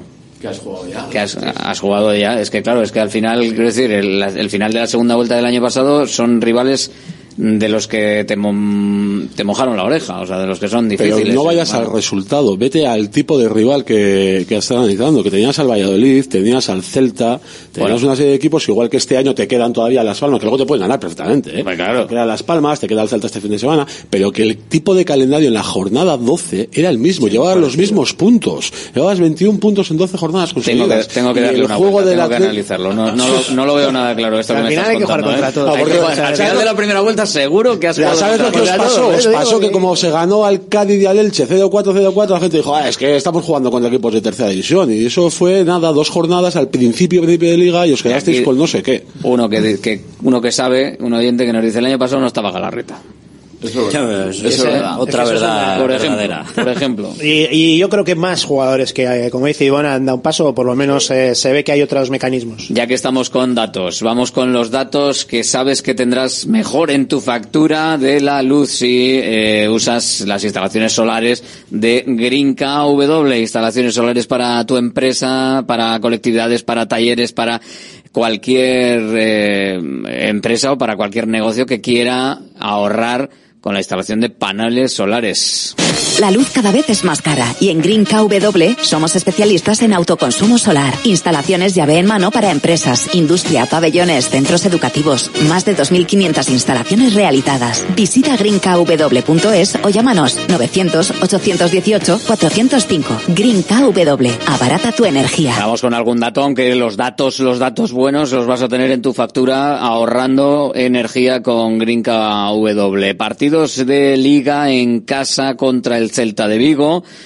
Pues tenemos victoria del año pasado, 2-1, y dos derrotas consecutivas en los años anteriores, 0-2 y 0-2. O sea que, bueno, pues ahí está la cosa. Y en la 19-20, empate a 1. Y de ahí para atrás, la verdad es que mm, sin derrotas. Hasta la 2006-2007, todo victorias, empates. Bueno, salvo esos dos accidentes de la 2021 y la 21-22, la verdad es que tampoco ha ido mal las cosas frente al Celta de Vigo en San Mamés con la victoria 2-1 en la jornada pasada. Datos, buenos datos que puede tener el conjunto rojiblanco en el histórico con el Celta. De hecho, en la historia de 57 partidos ha ganado 41, empatado 11 y solo ha perdido 5. O sea que mm, la cosa tiene buena pinta. Como las instalaciones solares de Green KW para ahorrar, para abaratar tu energía, para que lo note tu empresa o tu eh, colegio, tu taller, tu pabellón.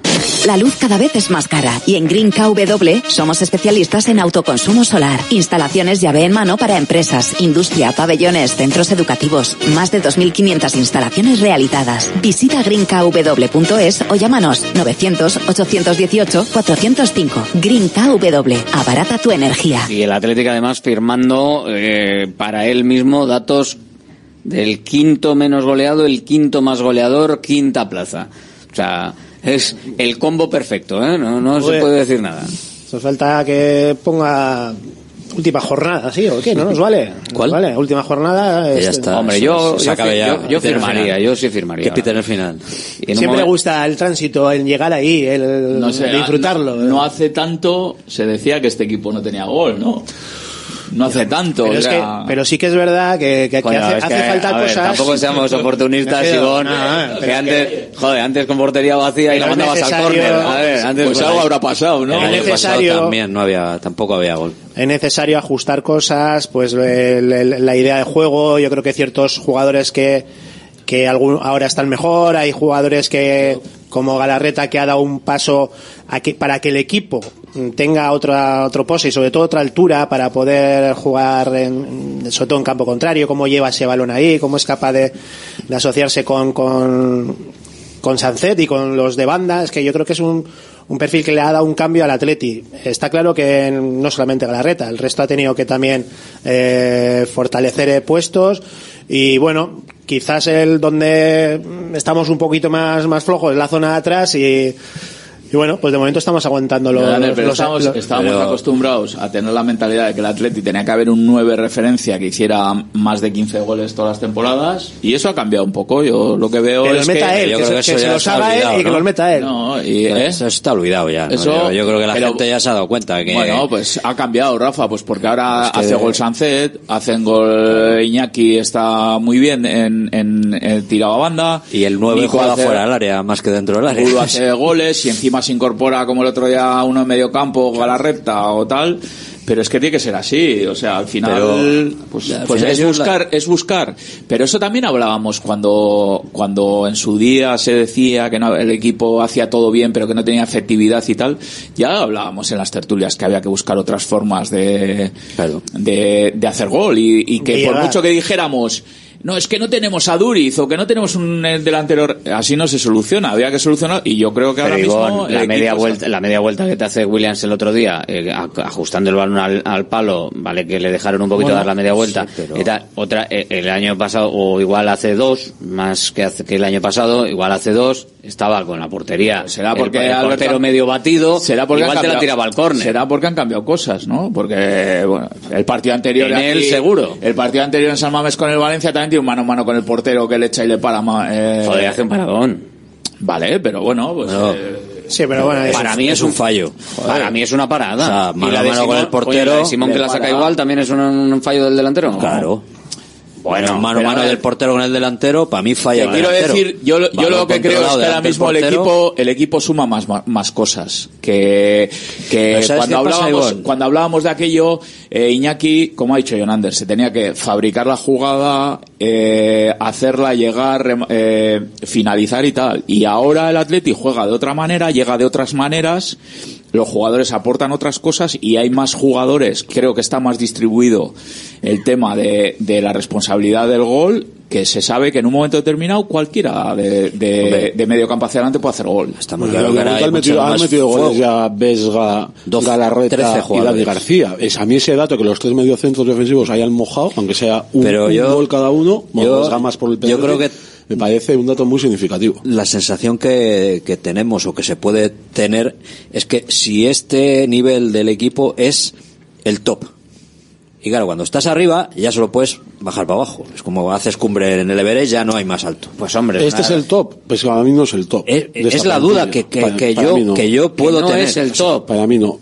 Pu- Para mí no, yo creo que jugadores todavía. Sí, yo creo que jugadores como Nico Yo ya tengo la duda de si está- son de que capaces si este de, nivel lo van a de seguir mantener. evolucionando y luego me gustaría añadir una cosa más, que seguimos con el déficit del balón parado, seguimos siendo un equipo que no generamos nada a balón parado y que a nada que esa faceta se mejorase, que no La vamos última a vez que lo dijiste te hizo cinco corners de no vamos, jugada. no vamos a volver a No se debatir, no vamos a ninguno, volver a no se debatir si se ninguno, trabaja pero- o no se trabaja. Lo que está claro es que no da Mañana ya no hay te- debate con eso. No da rendimiento. No da Mañana, ya, rendimiento. mañana ya tenemos cinco un, e- un equipo como el Atlético, como está jugando, como está qué generando, susto. si además le sumas, te voy a poner en 12 jornadas, tres goles, dos goles a balón parado, pues seguramente eso podría producirse, tendrías dos o tres o cuatro puntos más, y yo creo que ahí tenemos un déficit, tanto ofensivo como defensivo. yo lo que creo estamos yo lo que encajando creo- a balón parado. Yo lo que creo así es que el 11 está dando un nivel muy muy grande con ritmos brutales y muy alto y lo que sí puede mejorar seguramente es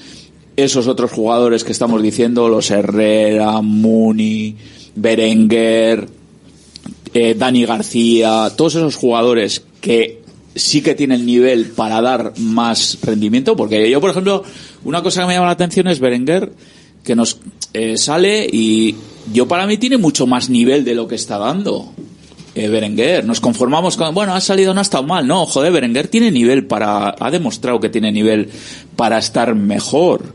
Y, y el mismo Muni todavía tiene nivel para, para dar buen rendimiento. Yo creo que ahí es donde está la mejora del equipo. Pero yo En creo ese- que están en proceso de adaptarse a ese rol de Claro, ahí está el secundario. tema, ahí está el tema. ¿Cómo están O- aceptando ese ser, rol? ¿Cómo lo aceptan en el vestuario? Porque no hay duda que los Aduares, eh, Bueno, eso ya Unai Gómez, todo lo que eh, venga. Imanol, todos los que se van incorporando, Eso pues es todo lo que esos venga regalo. están en otro, en otra liga, o sea, en otro nivel. Pero los Muniain, Berenguer, Dani García, Herrera, todos esos están aceptando ese rol de que van a que van a hacer falta en determinados momentos y que ellos son los que, porque a veces el conseguir éxito y conseguir un objetivo y conseguir un resultado depende mucho de, de esos jugadores cuando hacen falta el nivel que vayan De a todas dar. maneras, siguiendo con lo que ha dicho Asier, que me ha dejado todo loco, que el Athletic todavía le queda mucho. No, he dicho sea, mucho. He dicho, yo le creo que queda- esta plantilla no está que en no su ha llegado tope alto. De todas maneras, competitivo. eh, yo te compro lo de la plantilla y quizás lo de algunos jugadores individuales, pero el, el nivel como grupo del once inicial eh, me parece que sí está en su top. Por mucho que eh, me- por mucho que mejorase algo Sancet y algo eh, Nico Williams, creo que no, no aportaría tanto como para poder subir el nivel general del once inicial tipo. ¿eh? Yo te acabo de poner que sí, y, y no solo esos dos jugadores que serían diferenciales, perdón, Jonander, a nivel ofensivo, sino creo que Paredes y Vivian como pareja defensiva tienen mucho margen de mejora, para mí tienen mucho margen de mejora, y vuelvo a añadir, para mí el balón parado, que en el fútbol del siglo XXI me parece importantísimo, somos un auténtico desastre. Y vuelvo a decir, si consiguiésemos, igual no tenemos los jugadores del perfil que digas, joder, es que no, no, no tenemos a, a la tasas ni a mayores, aquí te van a meter seis goles de cabeza cada temporada. Pero si conseguimos sumar a lo largo de la temporada en 38 partidos 10 goles a balón parado, que no es ninguna locura, ¿eh? que lo hacen cualquier equipo de primera división, pues yo creo que los puntos y la competitividad de este equipo sería mayor. Igual estarías ahora mismo con 4 puntos más y a final de temporada con 10 puntos más. Que es fácil, yo no digo que sea fácil, digo que a balón parado de este equipo voy a quitar la palabra desastre. No produce. Voy a dejarlo simplemente que no produce. Y es un caso muy extraño porque yo creo que todos los equipos, aquí están Jonander y, Bon, lo normal es que algo produzcas, algo, y, no, y nosotros no producimos, con lo cual yo creo que ahí tenemos mucho margen de mejora. Y un poco añadiendo lo que estaba diciendo Alberto, le daría un paso más. No solamente lo que es el grupo, la valoración del grupo solamente los que juegan, sino el grupo es todo. Y yo sí que le daría esa mejora todavía que puede tener el, el grupo, es cuando igual en los segundo tiempos necesita esos cambios y esas formas de, de cambio de idea de juego porque el partido se ha ido hacia otro lado, el que el equipo sea capaz de que haya, haya tres cambios y que no se note o que se diga, ostras, el equipo sigue sosteniendo este resultado o este, o este, o esta forma de juego. Y ahí quizás cuando vamos vemos que tarda tanto en hacer los cambios creo es porque ve que igual se resiente el equipo y al final eh, no- nos falta un poco pues ese, ese final de partido ser más maduros en ese aspecto Yo creo que eh, lo que dice Asier de que la mejora, para mí, la mejora de, del 11 Que son cosas distintas. ¿eh? Yo me refiero al, al 11, eh, Sí, lo que sí, estamos sí, viendo. sí, sí. Luego lo del grupo en general, sí, evidentemente. claro, cosas pues, particulares. eh, no, no, no, bueno. es que ahí está el quid de la No, no, no. Alberto. Pero lo que estamos viendo y lo que se vio, por ejemplo, también en el primer tiempo en Villarreal o este tipo de, de- de- cuando está muy top el, el once inicial, yo Sí, creo que yo, es yo muy la difícil. mejora, para mí la mejora está en mantenerlo en, en regularidad. Más tiempo, quizás, en regularidad. sí. Que no haya, por ejemplo, el partido del Valencia, se vio que Nico y Sánchez no estaban cómodos. Seguramente también por lo que tienen enfrente, ¿no? Pero, pero para mí la mejora, más que, más que vayan a dar más nivel, porque es que la verdad es que están dando un nivel brutal. Evidentemente son chicos jóvenes y todavía pueden ir a más y tienen eh, margen de mejora. Pero para mí la mejora del 11 está en ser regulares y mantenerlo, la- esa regularidad en, en los partidos. Pues veremos esa, esa mejora, si se da o no se da. Hombre, si se da la mejora más todavía en el grupo y se prolonga en el tiempo, estamos hablando de cosas serias. Me ha dado un vuelco el corazón con la alerta de marca. Sí. Valverde renueva hasta 2029. Fede, Fede, se llama. Ya, ya, luego he leído. Pero es que no ponía más que Valverde. Fede Valverde está renovando a todo el mundo, ¿eh? Florentino está fin fan. Está tira. firmando. Esta semana eh, te lleva unos días que, que está firmando que no veas. Para aquí, para allá, firma que te firma. Así que, bueno, mira, me manda también un mensaje Cotrino con respecto a lo que decía antes eh, Asier, que dice que, que- que tiene razón y me, me dice que estás muy arriba, que dais por ganado el partido del Celta y ojito que es el típico partido que el Athletic falla.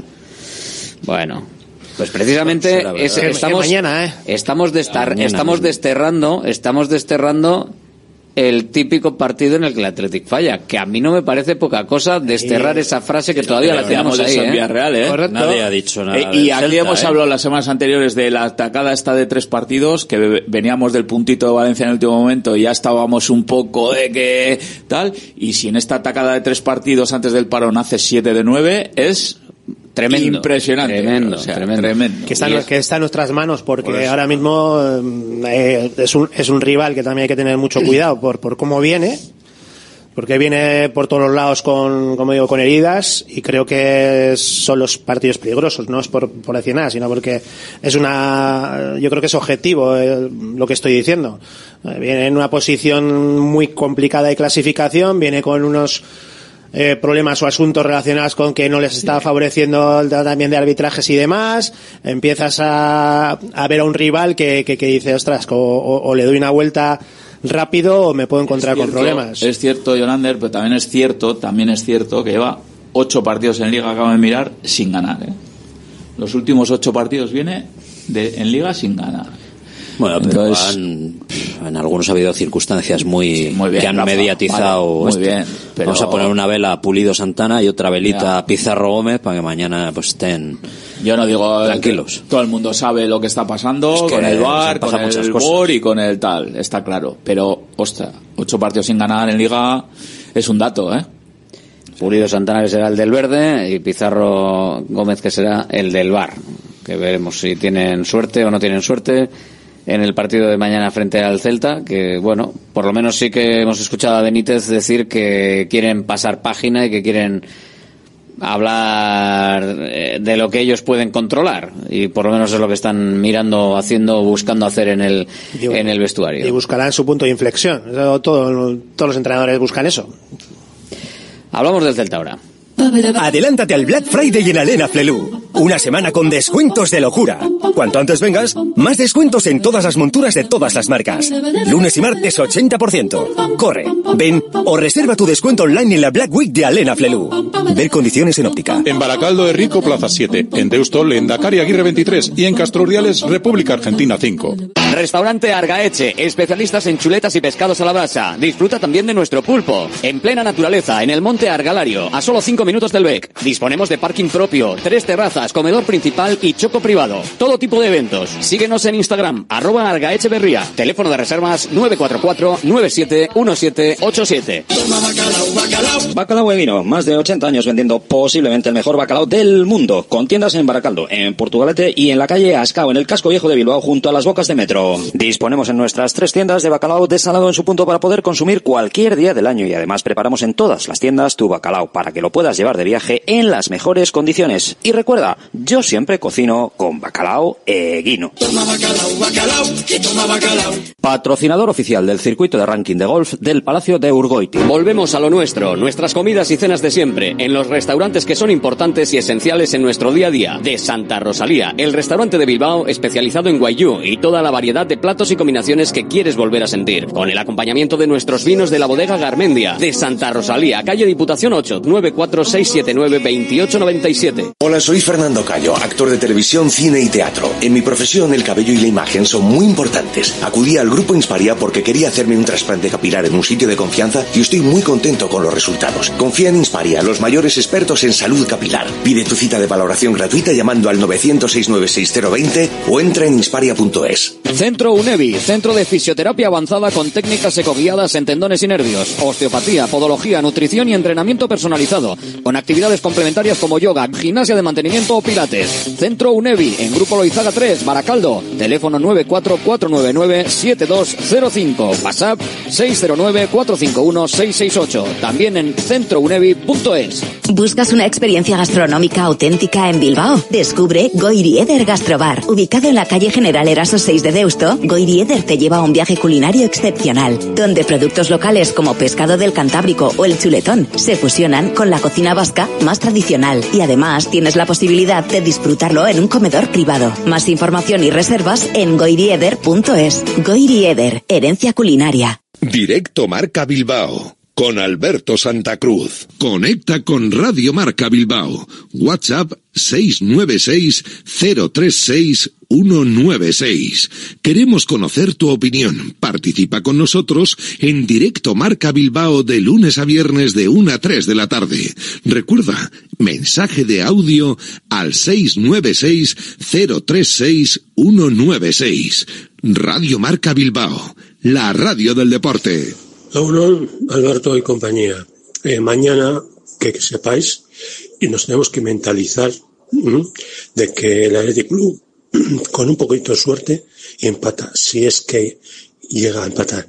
Porque todo lo que se ha consentido al caprichosito de Yago Aspa, de tirarlo del bar y, parir, y, dejar a parir a todos los árbitros, nunca se había visto tan semejante cosa en el fútbol, ¿no? Yo creo que si eso lo hace Nico Williams, lo del bar, Nico Williams mañana no hubiera jugado y le hubieran caído de cuatro a seis partidos de penalización. Pero yo creo que mañana en el campo de fútbol va a haber un Mateo Laoz o peor para dejarle al niñito caprichoso de Yago Aspa que haga lo que le dé la gana. Y Muy buenas, Radio Marca Bilbao. Alberto, Rafa, compañía. Eh, vamos a ganar mañana Celta Cachín 10, que estamos con la flechita para arriba. A ver si metemos un gol, a un gol y a balón parado, que es eso. Nos falta meter a un gol a balón parado. Y luego tenemos a Galarrek Bellingham. ¿eh? Así que a ver tenemos ese puntito como estamos teniendo y esa victoria ya nos llevaría muy bien arriba para el siguiente parón. Un saludo. La tribuna del Athletic.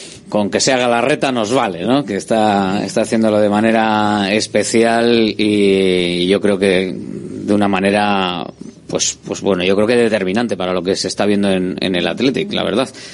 Hay dos nombres, bueno, hay varios nombres esta temporada. La verdad es que realmente no estamos viendo fallos de Unai Simón.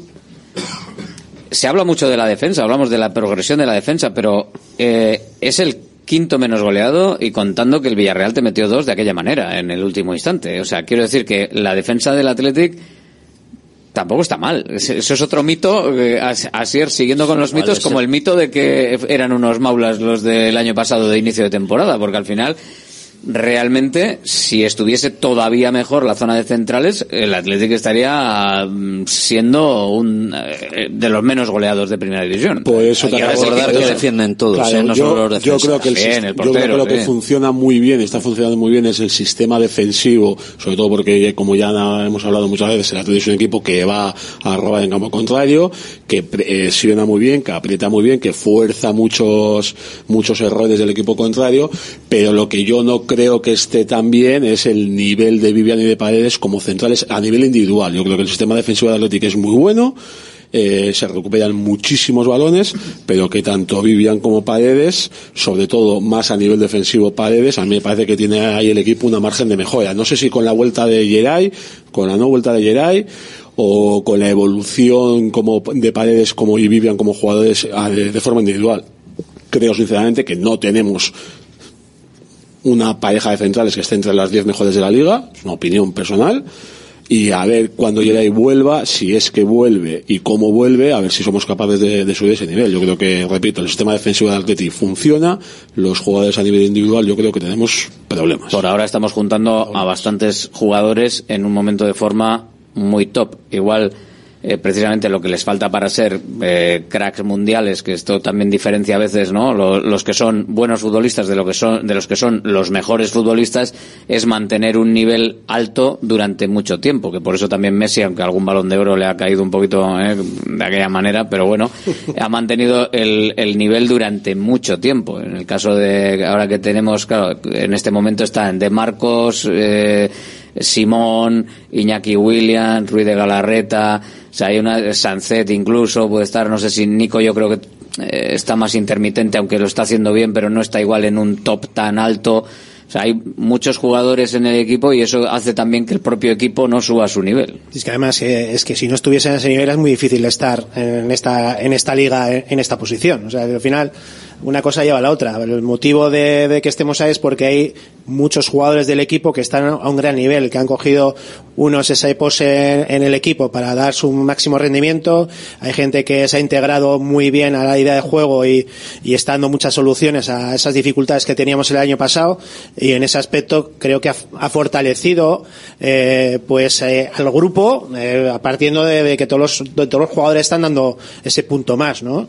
lo vemos, pues el mismo pues que es que antes has comentado, no ha tenido ningún error, es que está dando, está haciendo grandes paradas, está haciendo grandes cosas, que está aportando, vuelvo a decir. Entonces eso es lo que eh, el equipo hace que pues que no se noten tanto esas esas Hmm. bueno pues eh, ese déficit que podemos ver o que podemos in- intuir o que puede que pase.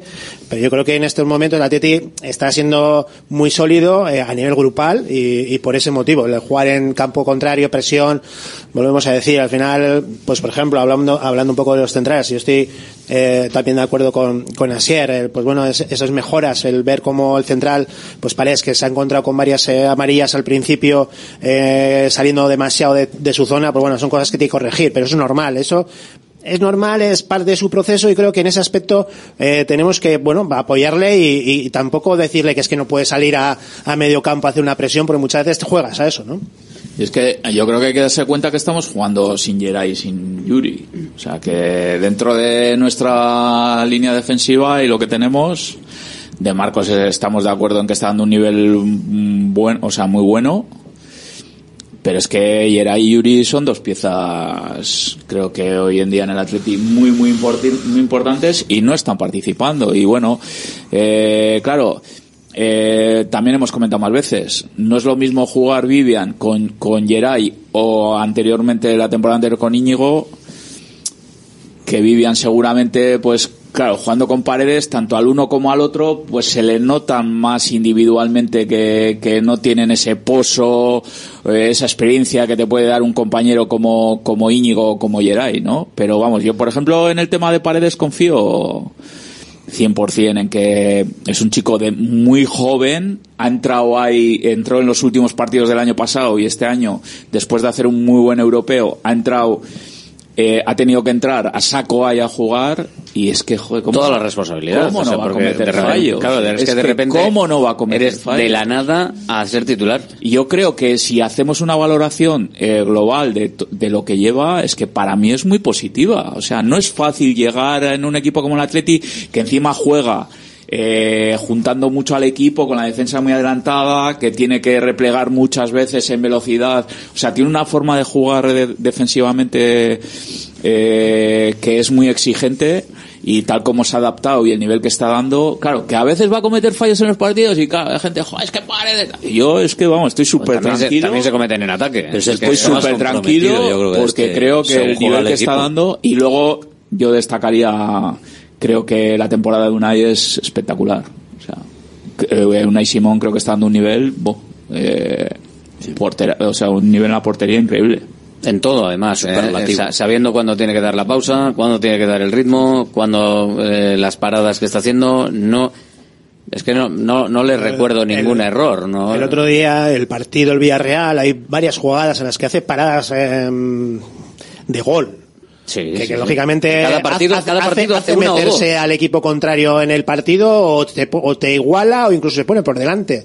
Joder, ese es lo importante de ese portero que al final te permite seguir estando en positivo en el equipo, en el partido, ¿me entiendes? A mí, a esto que estoy hablando de- No, sí, a ver, que el nivel de Unai desde hace cuatro años, cinco años es superlativo y que este año yo creo que el nivel es el mismo, pero sí que está haciendo paradas un tal vez de más mérito que dan más puntos, es evidente, creo que lo estamos viendo todos. pero así perdona el gustaría- año pasado en los últimos partidos comete errores no sé si te acuerdas de salida de balón, inicio, dársela al contrario, una que se resbala ayer ahí, ¿te acuerdas en Sí, Salvamés? pero son- pero- al pero- final, pero son errores- el día del Elche otra. Pero son fallos que ha cometido también desde hace cuatro o cinco Pero años es que este empezó, año, es también que los este ha año cometido, ¿eh? no cometió ningún error. Y es que encima, Pero los también es que es más maduro. esto, es que Simón tampoco es, eh, es, No, pero es que es joven también. Que por eso lo destaco, Es que, claro, Alberto. sí, que sí. seguramente el proceso que ha seguido Unai, joder, pues ¿cómo no lo va a tener que seguir un Vivian, un Paredes o... Este momento sí, no, no, simplemente quería comentar que eh, a colación de que había sacado eh, Jonander, lo que las manos que sacó el otro día el día del Villarreal y que no le permitió al Villarreal meterse en el partido,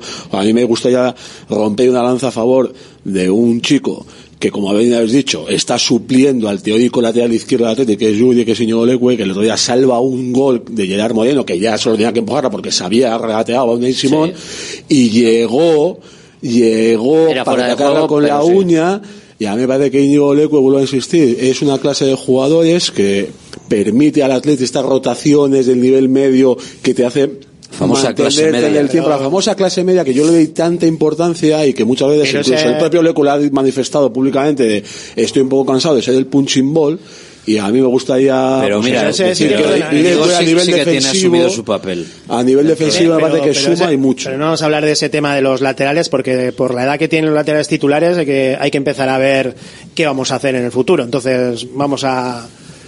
Vamos Pues, a ver. pues- pues igual Iñoleco a sus 30 años, igual que Vesga se hace con titular eh, indiscutible el año que viene con la- uno de los laterales y está cuatro años jugando de lateral izquierdo del Atleti. Y no hay que Imagínate, pensar tanto imagínate. en tener a un chaval de 20 años en el lateral izquierdo y tienes a Leque de los 30 a los 34 en su mejor momento de la carrera Sí, como lateral que- izquierdo. pero volvemos a lo mismo, eh, te Pues puede igual dar un sí. rendimiento, pero hemos visto durante muchos años que tiene un ciertos topes. Y los topes son los que al final eh, queremos, queremos eh, dado Sí, un rendimiento. Todos pues, los jugadores tienen topes, Jonander. Hombre, ya, pero tú igual, tú igual quieres para tener mí, un perfil bastante- de lateral con un nivel no de 6, sino de, de 8. pero es que para mí Vesga también tiene un tope y es un 6. Bueno, es que claro, y es todo el mundo está es como opinión, que pero- el- esto Vesga Vesga está en un es- momento espectacular este año, por favor. mucho, Eso Pero es ¿por para qué pri- no puede hacerlo? Y no puede ser el, titular, el lateral izquierdo titular del equipo. Que sí puede ¿Por qué no puede? Que sí, nadie dice por que no. poder, Hombre. pero yo estoy con Lambea que hay cierto tope en el que si alguien considera que hay otro que puede dar un tope mayor, pues lo va a poner, porque eso es pura lógica, ¿no? Claro, sí. pero en cualquier, Estamos- en cualquier posición, ¿no? si Pues eres es que- no lo Estoy diciendo que necesitamos alguien que, que supere ese tope. Claro. Eh, dentro de pocos en el- años, en derecha en izquierda, vamos a estar a ver. Bueno, bueno, bueno. Y hay, hay que, hay que, no, no, estoy No, no, hablando. Le ves a De Marcos y tú atrévete a decir no que no atrévete a decir que vamos Ahí sí es que- difícil superar el Vale, el tope, que no ¿eh? quiera, el que no quiera ver, el que no quiera cada ver vez eso, mejor. pues que no lo quiera ver, pero, está claro que, tenemos que tener alternativas y bueno, pero eso es Sí. un tema que, este año pues está, yo creo, la plantilla con Leque, con, con Imanol en izquierda y con, y con Yuri, Leque pues en derecha, bueno, pues podemos tener alternativas, pero que sí que de cara a un futuro son puestos que hay que cubrir y, y generalmente cada vez más los laterales son perfiles muy, muy eh, complicados y sobre todo importantes en el equipo. Mira, yo en este asunto me voy a mojar hablando de topes y de no topes y de... A mí me genera mucha más confianza a mí, ¿eh? Para pensar en, vamos a tener un equipo que se va a clasificar para Europa, me da más seguridad y pienso más que, que, o sea, que el nivel es más alto el del Ecue que el de Paredes, que acaba de ser conversado en la mesa. Pero una defensa que va a tener al equipo los próximos cuatro años en Europa, quinto clasificado. Pues yo digo, Leque sí me lo va a dar y Paredes no. Por ponerte un ejemplo. Y sin embargo, Leque es el pim pam pum de, de, de, de siempre. Igual que lo fue Valenciaga durante ocho años, que tampoco lo entendía, porque era un defensor increíble. Increíble, Miquel Valenciaga. Y cumplía siempre. Pero había que atizar a Miquel Valenciaga porque no subía bien la banda. bueno, pues, va, va pues con un poco con el opiniones puesto, y- porque Aitor Larrazábal ha estado mil años ahí y también ha recibido y ha sido Pues el igual va- en su día igual también. va con el puesto. igual va con el puesto no sé puestos un poco malditos Puede ser, puede ser. ¿Eh? Lambea Lambea a venir por también- algún lado. Me No, estaba no, viendo, también le daría estaba viendo por dónde me venía, pero también te darían ahí cuando saliste y, en todos los lados, pero que te dan en todos los lados. Pero que, que, que esto del fútbol al final es saber admitir. eh, yo creo que, siempre es. ves opciones de mejora. eh, que el que está fuera, lógicamente, se ve mucho mejor todas las acciones y en las que igual deberías haber hecho, hecho otra cosa. Pero yo estoy hablando más que nada de un tema de, de, de, de tener una plantilla con unos perfiles de laterales que sean los consistentes, los que te dan ese plus. Y yo creo que, por ejemplo, el, el- el perfil de Yuri o ahora mismo de Marcos me cuesta, no estamos llegando a ver eso en Imanol, por ejemplo, no estamos llegando a ver eso lógicamente en Leque en ninguno de los dos lados. Y, bueno, y- bueno, y- tú no estás viendo. yo, ¿no? Lógicamente, ni- ni de lejos. no creo que Íñigo Leque esté por encima de, de Yuri y de De Marcos en ninguno de los puestos. Eh, igual en- no lo voy a decir en su vida, pero. Yo tampoco he dicho pero- eso por encima. Claro, estoy diciendo que puede ser el lateral izquierdo. para cubrir, para cumplir. Una expectativa. Correcto. Sorprendente, sí. Si es que es necesario este tipo de jugadores en la plantilla, pero igual no para ser Yo he visto, para estar ahí yo he arriba. visto dos años desastrosos de Yuri, ¿eh? desde el COVID. Hasta, Sí. hasta este año que, ha- que Pero, efectivamente ha pero es empezado un la jugador que sabes que te puede dar un 8 y el problema puede estar en un 6, vale, te puede dar, pero es que hay gente que está con el Estado 6 que es muy difícil que llegue al Yo he 7. visto un Yuri durante dos años Muy de un mal, 4. muy de un mal, 4. sí. Un tema, Todos los un, respetos a Leque, que, que yo, yo era más de esos perfiles también. un tema para, para mañana eh, en el partido. Eh, bueno, aparte de que ayer comentamos eh, que Lordi va a hacer el saque de honor y que la cantante, la cantante de Mais es la, la representante del mes del 125 aniversario, pues bueno, el Athletic eh, también ha anunciado un, un acto eh, por la muerte de uno de los españoles que estaban, eh,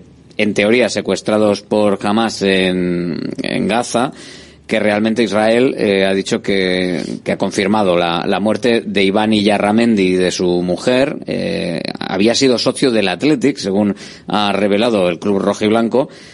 Y bueno, pues no sé si por eso o por todo en general se va a hacer un, un acto haciendo en el círculo central, en el inicio del partido, antes del inicio del, del partido, un símbolo por la paz en San Mamés, en la, en la catedral.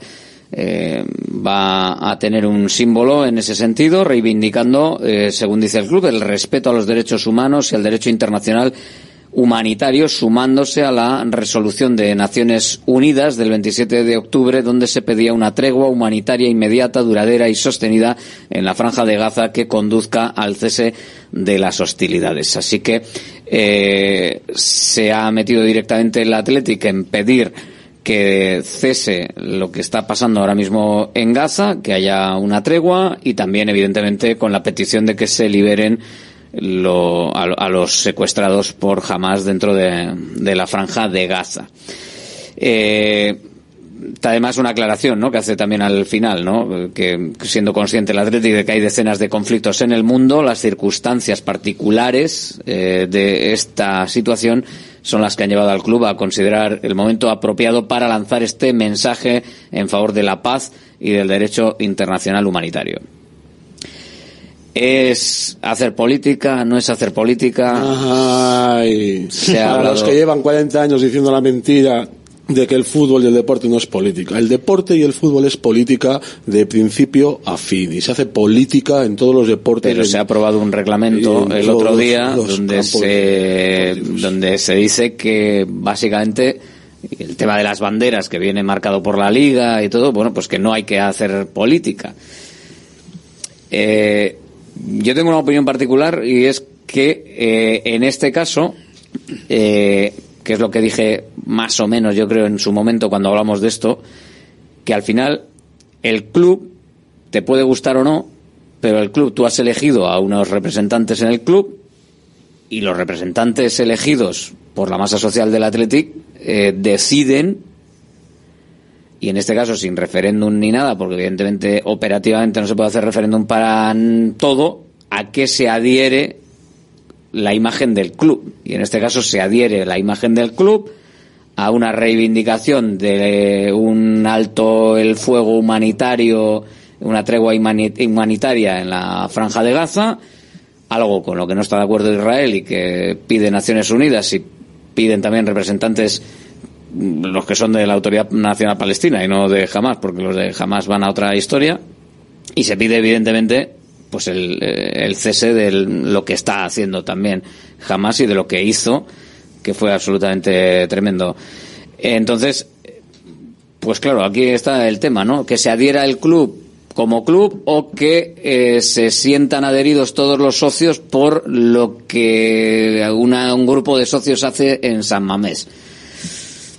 Que está bien, que está mal, todo está bien, todo está mal, no sé. A mí particularmente me parece bien la postura del club igual que me parece fenomenal que en, el, en uno de los fondos anuales haya 20.000 banderas de Palestina y son cosas, igual que me parecía hace cuatro años que hubiese dos banderas del Donbass, a mí me parece, y vuelvo a insistir, que ojalá fuese cierto, ojalá no digo que no, ¿eh? que el deporte y la política tienen que estar separadas, pero no es así, es un hecho que no es así, igual que sucedía con la bandera de Ucrania durante dos años en las retransmisiones de la FP, no es cierto que el deporte se separe de la política.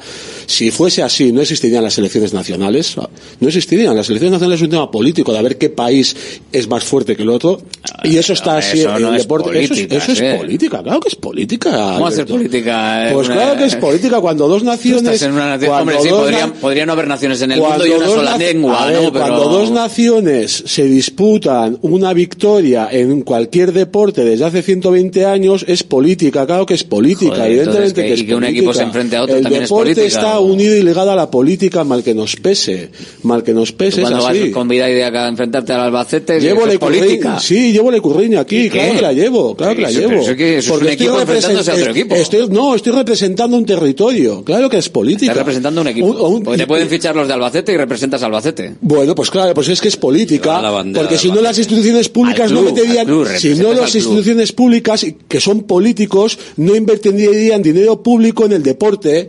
Claro, yo tengo una icurriña porque defiendo los colores de un equipo que representa un territorio que consigue dinero Pero público no de los político. políticos de ese Pero eso- territorio. pero, Claro, así claro, es, pero eso- vale. sí, pero bueno, tengo a claro ver. lo que es el deporte y lo que es la política y están la- viven en convivencia desde Pero la desde política hace es, la 150 política es algo más y si la política se mete demasiado en el deporte, yo creo que lo emponzoñaría hasta tal punto que dejaría de ser deportivo. Cuando se dice, además, Eso hagamos como- las cosas con como- deportividad, según como tengas la piel de fina. pero así es, A mí no hay nada que me haya molestado más que una bandera de Ucrania durante dos años en mi televisión y me la he tenido que comer. Cuando a ti igual no te ha molestado, a mí mucho. cuando tú dices en cuando tú dices en política eh, que eh, hagamos las cosas con deportividad precisamente lo estás separando un poco no O sea, las cosas con deportividad se supone que es hacerlo de otra manera pero bueno no sé eh, así aboga porque todas las manifestaciones políticas habidas y por haber podrían estar ahí como decía el otro día Rafa Beato que vayan también los que los mineros de no sé dónde y, interrumpan un partido de fútbol o, o lo- o lo que haga falta. Eh, no sé qué os parece esto, porque claro, hay, hay, hay diversidad de opiniones, claro, porque hay gente que dice, vamos a ver, el otro día en la asamblea me estaban diciendo que yo no podía hacer determinadas reivindicaciones políticas y ahora el club hace esto. No sé si esto llega a ser una reivindicación política, reivindicar la paz con la excusa de un ex socio del palabras- Athletic muerto, pues bueno, no me parece igual tan político. Las palabras bueno. están medidas, eh, lo que lo que pone está clarísimo. Eh, Yo lo que me sumo, yo soy muy simple.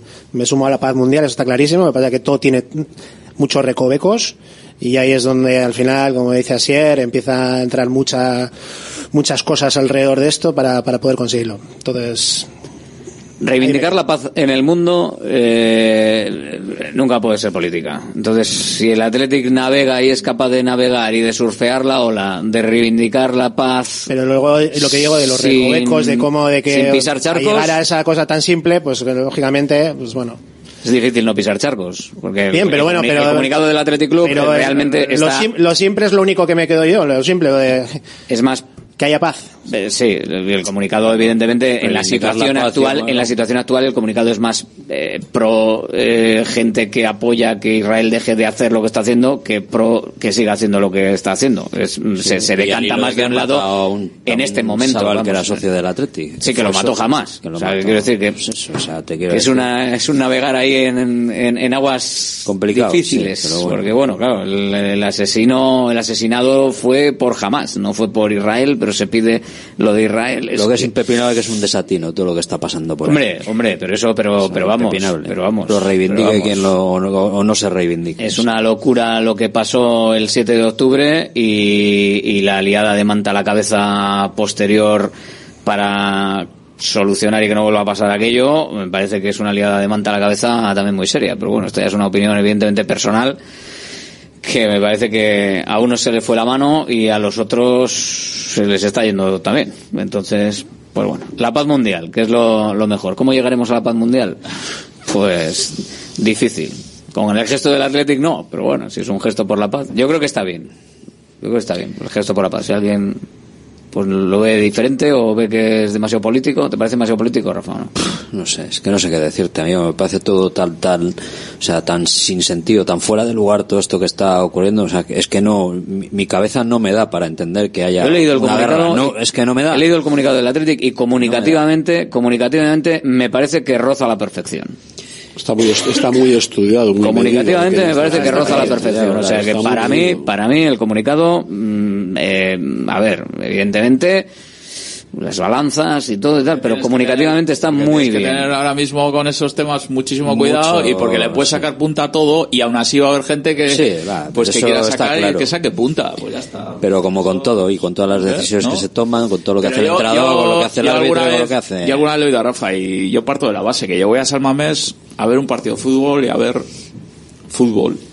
Y lo que tenga que reivindicar cada uno, tal, pues no sé. Yo voy a San Mamés a ver fútbol, a tomar los Pues- potes de antes, a convivir, a. no sé. Sí, a- ese, ese es el problema, que unas veces, unas veces estarás de acuerdo con lo que se reivindica por Mañana va a parte de haber un gente. saque de honor de un pelotari también, Sí, no sé, es que muchos bueno, actos. pues, Pero bueno, que unas veces puedes estar de acuerdo en la reivindicación que se haga y otras veces que te moleste la reivindicación que se haga. Entonces, Claro, lo que dice Ivonne, ¿no? Ir a San Mamés para que pueda que algo previamente o durante el partido tal, que, que no sea futbolístico, te moleste. Claro, pero Cuando bueno. entramos a que le moleste, unas veces le molestará a mil, otras veces le Si abres molestará la mano, a pues treinta mil. abres la mano y reconoces a todo. Aquí hay un señor que ha salido ahí a hacer el saque de honor y todo, o sea que...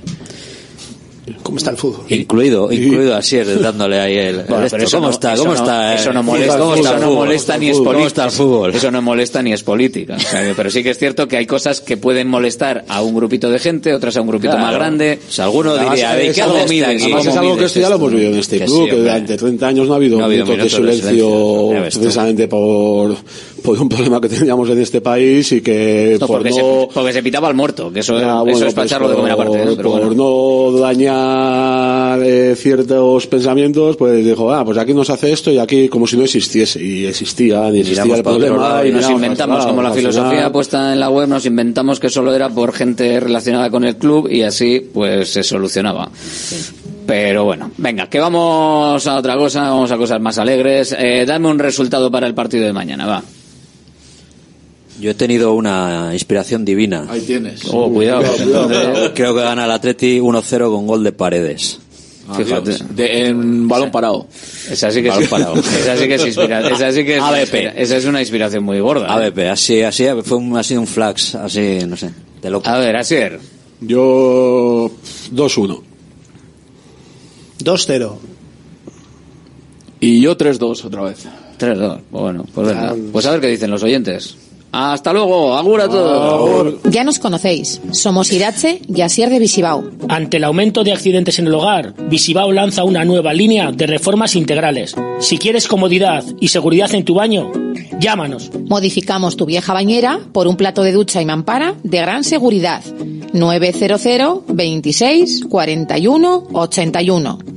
Presupuesto sin compromiso, financiación total hasta 48 cómodas cuotas sin ningún tipo de interés ni de recargos. 900 26 41 81. Visibao, dando vida a tus reformas.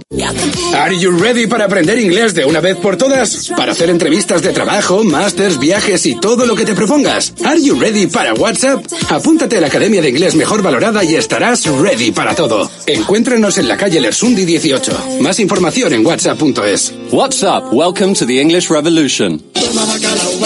Bacalao Eguino, más de 80 años vendiendo posiblemente el mejor bacalao del mundo, con tiendas en Baracaldo, en Portugalete y en la calle Ascao, en el casco viejo de Bilbao, junto a las bocas de metro. Disponemos en nuestras tres tiendas de bacalao desalado en su punto para poder consumir cualquier día del año y además preparamos en todas las tiendas tu bacalao para que lo puedas llevar de viaje en las mejores condiciones. Y recuerda, yo siempre cocino con bacalao Eguino. Patrocinador oficial del circuito de ranking de golf del Palacio de Urgoiti. Einprosit Bilbao, la tasca alemana de Bilbao en la plaza del Ensanche 7. Ambiente futbolero total donde seguimos a nuestro Athletic y a equipos de la Bundesliga. Todo ello acompañado de Hofbräuhaus Beer y productos de hermanos Tate. Y para llevar a la casa nuestras salchis y demás, visita nuestra charcu en Colón de la Reategui 25, enfrente del parking del Ensanche. Aupa Athletic, pros. La luz cada vez es más cara y en Green KW somos especialistas en autoconsumo solar, instalaciones llave en mano para empresas, industria, pabellones, centros educativos, más de 2.500 instalaciones realizadas. Visita greenkw.es o llámanos 900-818-405. Green KW, abarata tu energía. Volvemos a lo nuestro, nuestras comidas y cenas de siempre, en los restaurantes que son importantes y esenciales en nuestro día a día. De Santa Rosalía, el restaurante de Bilbao especializado en guayú y toda la variedad de platos y combinaciones que quieres volver a sentir. Con el acompañamiento de nuestros vinos de la bodega Garmendia. De Santa Rosalía, calle Diputación 8, 94679 2897. Directo Marca Bilbao con Alberto Santa Cruz.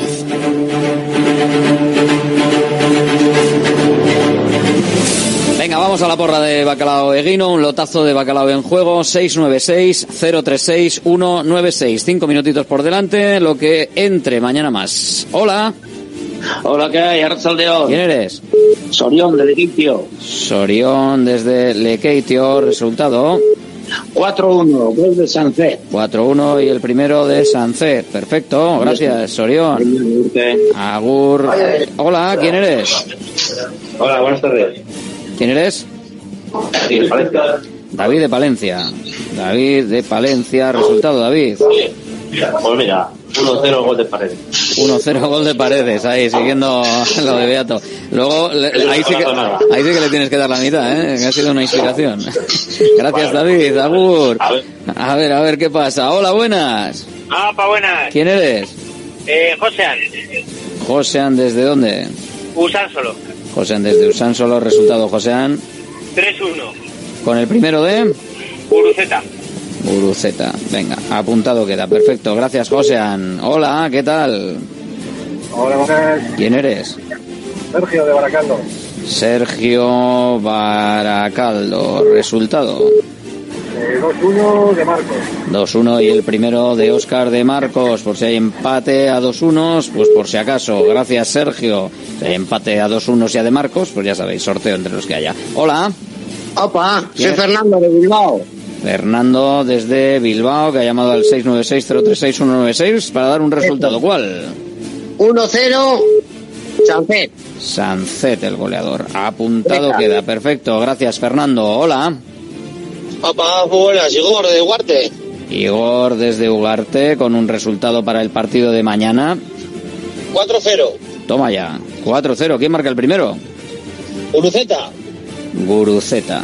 Venga, apuntado el gol de Guruceta. Gracias. Igor desde Ugarte, 696-036-196. Hola. Hola, ¿Quién eres? Urco de Porto. Urco desde Portu. ¿El resultado Urco cuál es? Eh, 2-0, Sí, ¿y el primero quién lo marca? Iñaki. Iñaki Williams. Venga, perfecto. Gracias, Urco. Agur. Hay chavalitos escuchando, claro que sí. A ver. Hola, buenas. Alberto, uno. Eh, uno, nombre. ¿Quién eres? Iñaki de Bilbao. Iñaki desde Bilbao. ¿Con qué resultado, Iñaki? 5-1. Venga, manita. ¿Y quién marca el primero de los cinco? Berenguer. Berenguer. Venga, pues Berenguer, apuntado queda. Gracias, Iñaki. Agur, 5-1. No está nada mal. Hola, buenas. Hola Alberto. ¿Quién eres? Agustín de Santucho. Agustín desde Santuchu. Venga, ¿y el resultado cuál va a ser? 3-1. 3-1, primero de Guruceta. Guruceta. Apuntado queda. Gracias, Agustín desde Santuchu. Hola. Hola, muy buenas, Juan de Sopela. Juan. A ver qué te apunto. Juan Sopela. Resultado, Juan. 4-0, Uruceta. 4-0 Guru Z, perfecto, lotazo de bacalao eguino en juego, gracias Juan, hola. Hola, buenas. Su lote de bacalao con su aceite y su pimiento chorizo y sus bacalaos ahí buenos. ¿Qué resulta? ¿Quién eres y resultado? Aitor de las carreras. Aitor. las 2-0. Caras. Y gol de Iñaki. 2-0, Iñaki el primero. Perfecto. Gracias, Aitor. Agur desde las carreras. Hola. Hola. ¿Quién eres? Ricard Stao. Ricard Sestao. Resultado, Ricard. Venga, pisa, vamos a dejar al Celta, al Celta 5-0. 5-0. Venga, y resultado con 5-0. ¿El primero de quién? De Iñaki. 5-0 y el primero de Iñaki. Perfecto. Gracias, Ricard. Desde Sestao. Venga, Agur, la última que nos entra justita. Hola. Los últimos eran los primeros, Alberto. Estoy con lo de Begoña. ¿Quién? Coldo de Begoña. Coldo, Coldo de Begoña queriendo ser el primero desde el último. Venga, Coldo, resultado. Le- Venga, va, 3-2 Sancet. 3-0 y Sanfet. Venga, perfecto. Gracias, Coldo, desde Begoña. La última que entra hoy. Mañana volvemos a abrir. 41 que estáis participando ya en esta porra, en esta semana. Bueno, mañana abrimos un ratito, un ratito más. Ahora son las 3. Ahora llega Cuídate con Yanela Clavo. Nosotros volvemos mañana a la 1 y 5. Te esperamos. Gracias, Agur. A partir de ahora, Radio Marca mira por tu salud. Aquí comienza Cuídate. Los mejores consejos, todas las recomendaciones, lo que tienes que saber para estar en forma, la salud y el deporte en la radio. Toma nota y cuídate.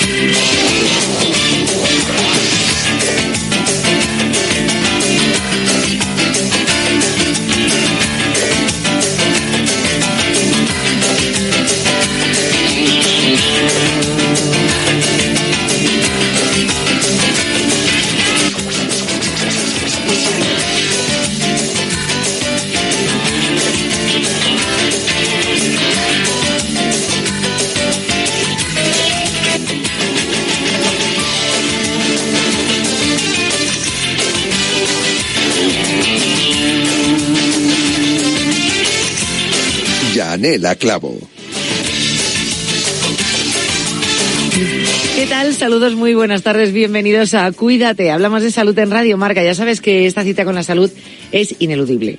Mm, Deberíamos marcárnosla en nuestra agenda todos los días eh, a las 3 de la tarde y de 3 a 4 con nuestros colaboradores invitados especialistas hablamos de salud, consejos, buenas recomendaciones que si tenemos a bien y cuadra, pues que debemos seguir, sobre todo cuando hablamos de prevención y de autocuidado. Bien, para Madrid hoy es festivo, la Almudena, para el resto de España no, así que nosotros seguimos aquí, pues sea festivo o no, eh, haciendo este programa con todo el gusto del mundo y además eh, hoy estoy especialmente contenta. Tenemos una invitada muy, muy, muy especial eh, que va a estar aquí con nosotros en el estudio, donde vamos a charlar sobre salud y sobre deporte, sobre los cuidados, los cuidados que ella realiza como deportista, deportista de élite, campeona del mundo. Eh, y luego tiene otra profesión que tiene que ver con el cuídate y con la salud. Es médico. Así que yo creo que vamos a, sacar buenos consejos del ratito que tenemos por delante hoy en el programa. Eh, antes de eso, os tengo que contar varias cosas. Bueno, hoy es el último día que estoy con vosotros, hasta el lunes ya no vuelvo, ya sabéis que los viernes os acompaña Natalia Freire con Cuídate. Runner estará aquí a las 3 de la tarde mañana esperándoos, así que no le falléis. Eh, aparte de esto, la próxima semana, el martes, la consulta que ya os adelanto. Ya sabéis que los jueves me gusta adelantar consulta porque si, oye, cualquier cosa que tengáis que queráis entrar en directo, bueno, pues que, que sepáis la consulta que es y así podáis llamar. Es consulta de osteopatía con Dani Porro, nuestro osteópata aquí en Cuídate y además director del centro Atrio 3. Así que si queréis nos podéis enviar un correo electrónico a cuídate arroba radiomarca.com, cuídate arroba radiomarca.com, nos podéis enviar vuestra consulta, tenéis una molestia, una lesión, estáis en plena recuperación, queréis prevenir, en fin, ya sabéis, nos podéis enviar esa consulta a través del correo electrónico o directamente ese correo electrónico, decir, quiero entrar en directo en el programa, mi teléfono es este, y nosotros te llamamos el martes en la consulta. ¿Qué más os tengo que contar? Importante también, que os estamos contando todos los días. Eh, campaña de, vacunación, que ya puedes ponerte, lo sabes, de manera simultánea, la vacuna de la gripe y COVID-19. ¿Qué, tienes ese, ¿Qué es lo que tienes que hacer para recibir este servicio en la red pública de atención primaria? Pues solicitar una cita con el personal de enfermería. Tienes varias opciones, la puedes hacer presencialmente en tu centro de salud, llamando al teléfono de cita previa, eh, utilizando la aplicación, aquí tenemos la aplicación que se llama Cita Sanitaria, en la web de la Comunidad de Madrid. Me centro aquí en Madrid porque es una web bueno, que podéis visitar absolutamente todos y en materia de salud es bastante completa con buenas recomendaciones, consejos y bueno, cosas que tienes que estar enterado lo vas a encontrar ahí. Así que ya sabéis, de manera simultánea esa campaña de vacuna de la gripe y COVID-19 que ya sabéis que hay unos grupos de riesgos, lo hemos contado aquí, seguiremos contándolo y recordando.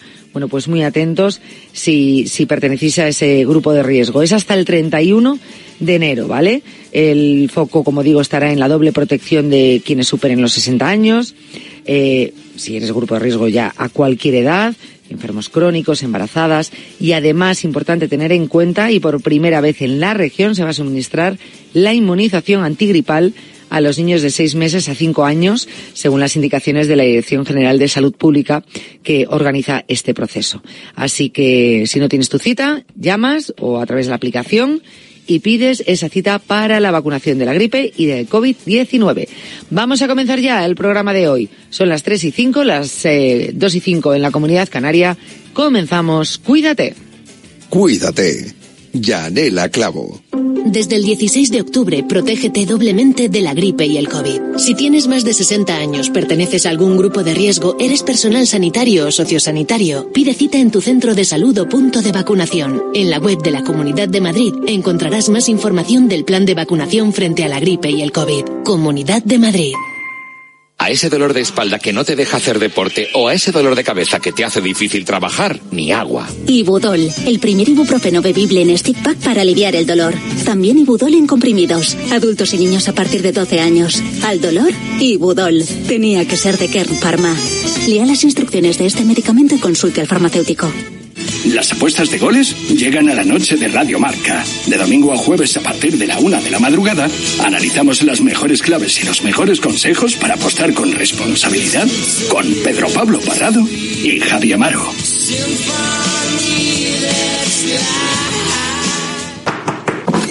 Hola Fernando, ¿me podrías ayudar con una cuña? Por supuesto, Mateo. ¿Cómo te gustaría empezar? Hola a todos, os acordaréis que hace 10 años me diagnosticaron un cáncer infantil nada más nacer. Yo ya estoy bien, pero un montón de niños necesitan nuestra ayuda. Muy bien, Mateo. Esa parte la dices tú. ¿Algo más? Quiero que se lo digas a todo el mundo, a tus amigos, a los familiares, a los del trabajo, a tu jefe, a todo el mundo, literalmente. Nota. ¿Algo más? Ya sabes que puedes venir con tu perro, a andar, a correr, a lo que tú quieras. Perfecto. Me parece que no es muy necesaria mi ayuda, ¿eh? ¿Hacemos el cierre juntos? Venga. Apúntate en carrera médula para Mateo.com.